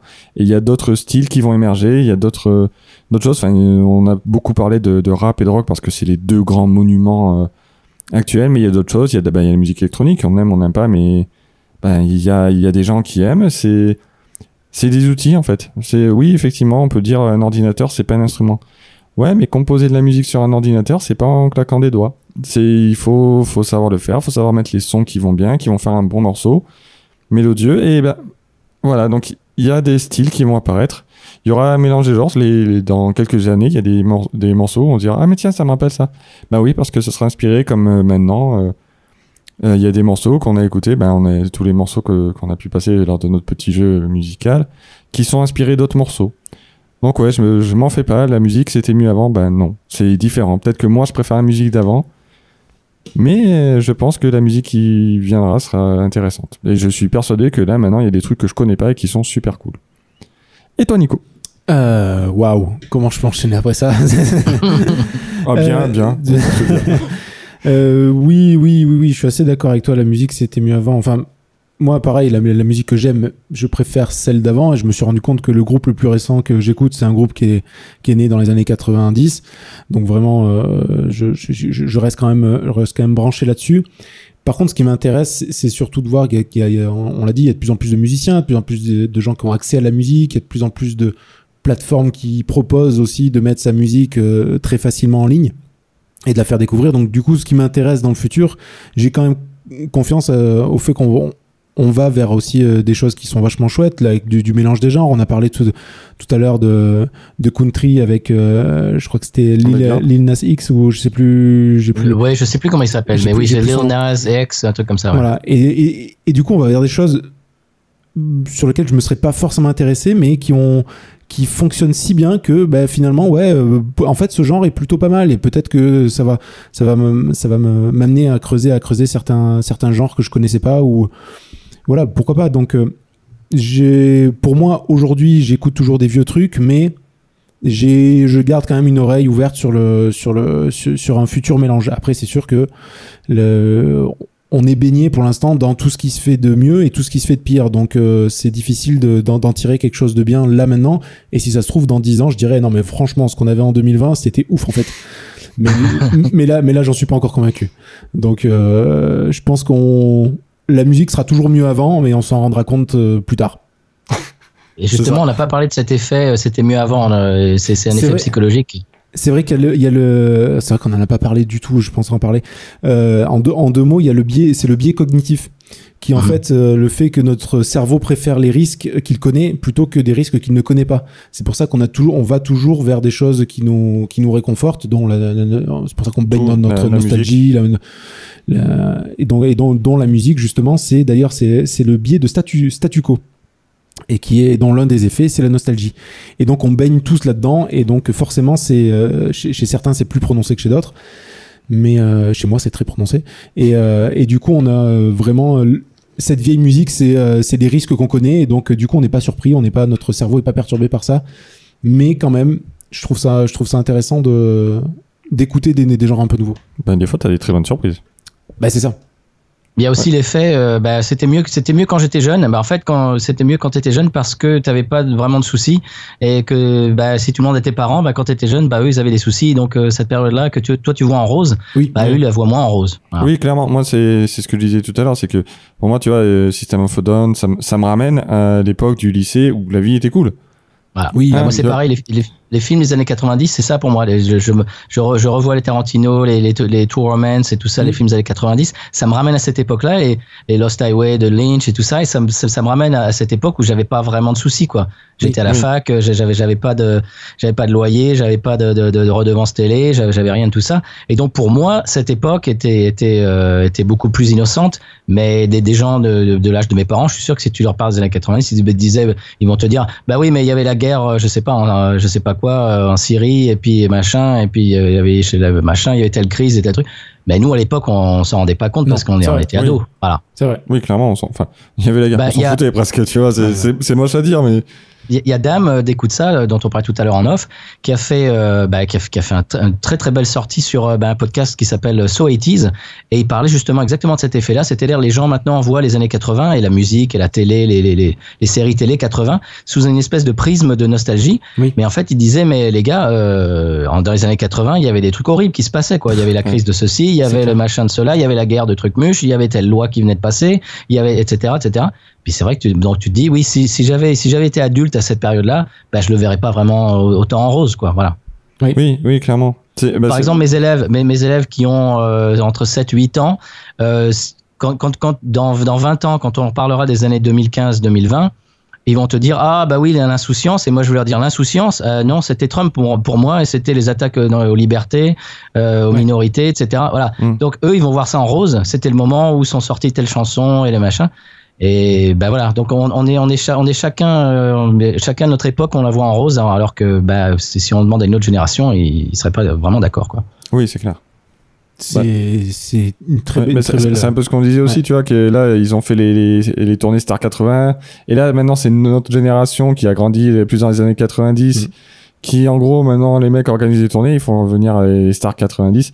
Et clairement, c'est ça, quoi. Ça joue sur la nostalgie parce que c'était l'époque où c'était l'insouciance. Pour nous. pour nous Ouais, si pour tu nous, demandes à nos pour nous. parents euh, nos parents ils auraient, ils auraient pas le même euh, regard Ah oui, parce que c'était, euh, parce que les années 90, c'était quoi? C'était les, les deux guerres d'Irak. Euh, Il y avait eu des attentats en France en 95. Ouais. Euh, Il y avait, enfin, il- c'était, c'était pas tout rose non plus. Hein. il y avait, plein de, il y avait plein de, plein de saloperies. Hein. Et euh, ouais, enfin, et pour nous, pendant euh, les années 90, c'était comment? C'était cool. Et alors c'est encore mieux quand tu l'as pas vécu, c'est-à-dire pour nous les années 60-70, ah c'est les Beatles, c'est les Ouais. Zeppelin, oui puis c'est Ouais. c'est le Vietnam aussi. Ouais, ouais, de, Et moi de le, bass- bassiste de mon groupe était, bah, était un vétéran du Vietnam, lui il peut te, le- il peut te l'expliquer, il y est allé au Vietnam, mais bon voilà donc euh, Ouais, ça, ça Oui, calme et un c'est- peu. Et finalement, ça, ça a pas l'air si cool que ça. Hein. Oui, c'est vrai qu'il faut, Non. il faut arriver à replacer aussi euh, toutes les époques dans leur contexte euh, historique. Oui, et- oui. Donc c'est ouais. Ouais, parce que moi, bizarrement, les années 90, même si je regarde avec euh, beaucoup de bienveillance et tout, il y a quand même une image, euh, je me rappelle d'une image, moi, c'était les images de la guerre du Golfe, tu sais, qui étaient prises de nuit, et tu voyais les Hein tirs, en fait, les tirs de, Mmh. euh, anti-aériens. Scud, Scud, ouais. Ouais, bah, les missiles Scud, sais, tous les, euh, les traînées vertes, qui étaient, et cette image, elle m'a marqué, quoi. Je- je- ouais, et ouais, c'est ça, la guerre, en fait. C'est, tiens, tu, les mecs, ils te voient pas, mais ils sont morts, parce qu'ils sont pris un missile sur le coin de la gueule. Et, euh, ouais, c'est, enfin, c'est ça, oui, c'était- les champs de pétrole. euh, cette image aussi qui était incroyable, tous les puits de pétrole là. Mais en fait, la fumée, que... parce que c'est Saddam Hussein qui avait foutu le feu. Et en fait, la fumée, et ça faisait. euh, il y avait tout le, tout le nuage, et ils étaient dans un brouillard permanent. Et tu voyais des flammes partout. Et, je me... et cette image m'avait marqué, je m'étais dit si l'enfer existe, c'est à ça que ça ressemble. Tu vois, les colonnes de flammes avec euh, un brouillard permanent et les mecs qui étaient couverts jusque-là, qui avaient du, du pétrole, tu sais, de, de, de la Mm. vapeur, euh, toutes les vapeurs toxiques qui, les, qui leur collaient aux uniformes et aux combinaisons. Elle me dit, bah tiens, voilà, là, cette image-là, si jamais je vais me représenter l'enfer, ouais, voilà, elle est là. Et Il y, a- il y a Tchernobyl aussi, je suis sûr qu'il y avait de la très bonne musique pendant que de, de, de se passait Tchernobyl. Ah oui. Ah, je pense qu'il y avait... Euh... Ah merde, on l'a passé tout à l'heure. euh, C'était Tchernobyl, c'était quelle Il année y avait, il y avait C'était Femmes libérées. 86 Ouais, 86, Tchernobyl. Et Femmes libérées, par y exemple. Femmes libérées un peu avant. Mais écoutez, c'est sur ces très belles paroles que, que nous allons finir cet épisode. Voilà. Alors, euh, Patrice, où peut-on te retrouver? Alors, euh, on peut me retrouver très rapidement sur euh, Twitter, Instagram et Facebook, euh, Binous USA, Binous comme Binous, et puis plus loin USA, les initiales évidemment. Euh, également, vous pouvez euh, bah, nous retrouver sur. Bon, bah, on a un email. Je donne l'email aussi. Si vous Vas-y, nous envoyez un petit, petit message, Binous. USA. Oui, binoususa@gmail.com et puis voilà, on, on vous retrouve tous les mardis avec Stéphane. On boit une bière, euh, alors une bière américaine ou pas, parce que l'autre jour on a fait une bière irlandaise. Euh, hier, on a bu, avant-hier, on a bu une bière de Colombie-Britannique au, au Canada. Euh, la semaine prochaine, on va boire, si tout va bien, euh, si si si les, si les, les- les étoiles s'alignent euh, convenablement, on va boire une bière anglaise d'une brasserie de, très très cotée. Et donc on, on vous retrouve bah, tous les mardis, on, on boit une bière et puis on vous parle de, de, de voyage, de musique, euh, de culture cajun, etc. Tout ça dans la bonne humeur, sans se prendre euh, le chou. Voilà. Mais en tout cas, un grand merci à toi de, de nous Ouais, avoir ça accompagnés. nous a fait très plaisir. Ouais. Ah bah moi aussi. Patrick, où est-ce qu'on peut te retrouver, toi? Ah bah écoute, euh, chez un disquaire à écouter le dernier album de Jordi. Déjà, pour trouver un disquaire, il va falloir s'accrocher. hein. À la FNAC, tant pis. bon, bah, déjà, on peut me retrouver chez moi, voilà. Euh, ben, sur euh, Twitter et sur Instagram, El Patocheo. El Patocheo. Patocheo Que- quelle horreur, mais quelle horreur. Mais pourquoi j'ai laissé C'est le CO à la meilleur fin pseudonyme de Twitter. Et évidemment, ben, sur OUP Podcast, donc euh, sur Twitter et Instagram, où on est évidemment très actif, c'est-à-dire qu'on ne fait rien. Oui, c'est euh, ça. on peut le dire. Et toi, Nico, où peut-on te trouver? Euh, ben, pour l'instant, euh, vraiment sur OUP Podcast aussi. Euh, côté vidéo, euh, ce jeu, petite pause. Hein. On va dire que c'est la petite pause euh, vraiment de- Ça- des ça- six derniers mois. Ça va, ça fait six mois. Mais ça, va- ça fait six mois, non, ça va revenir tout doucement, tout doucement. Mais là, c'est l'été, il fait chaud, c'est compliqué de se concentrer. Et, euh, et sinon, bah écoute, euh, sur, sur, le, sur le Twitter que je lis une fois toutes les trois semaines, à peu près. C'est-à-dire? Le, le Twitter d'OUP Podcast. Ah, ok. Ouais. Et que vraiment je lis peu. Ah bon J'avais j'avais pas remarqué. Ça pas. Et, et toi, Damien, parce qu'on sait que du coup, tu vas ajouter, euh, Alors toi, Damien tu sais qu'il va ajouter un Est-ce truc que- à est-ce la qu'on laisse, est-ce qu'on laisse un blanc comme ça il, se rajoute tout seul? Ouais, il coupera, t'inquiète. Salut Damien, au passage. Et là, normalement, il répond. Voilà, il va répondre. On espère, en tout cas. Bonsoir Patrice et bonsoir tout le monde. On se retrouve dans un prochain épisode dont on ouvre une parenthèse. En attendant, on va essayer de finir le montage de celui-ci. À plus. Et euh, bah, écoutez, merci, et- merci à vous deux.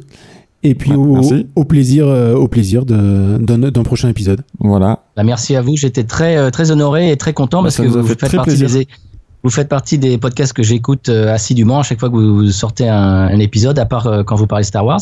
Et euh, voilà, donc j'étais très content de faire, pas parce que oui, Star Wars, j'ai essayé multiples fois, j'y arrive pas. C'est- bon. clairement pas le podcast de la maturité pour nous. En plus, en plus c'est pas le plus simple à écouter. Ah, il est horrible. Et donc, euh, ouais, j'ai fini tous les autres sauf celui-là. Et donc voilà, merci beaucoup, j'étais très honoré et j'espère que c'est la première, mais pas la dernière fois. Voilà. Non, non, mais on a, on en disait on a plein de sujets dont on peut Le, parler. le rendez-vous est pris. Allez, ben sur ce, on va se dire à tout le monde de rester positif.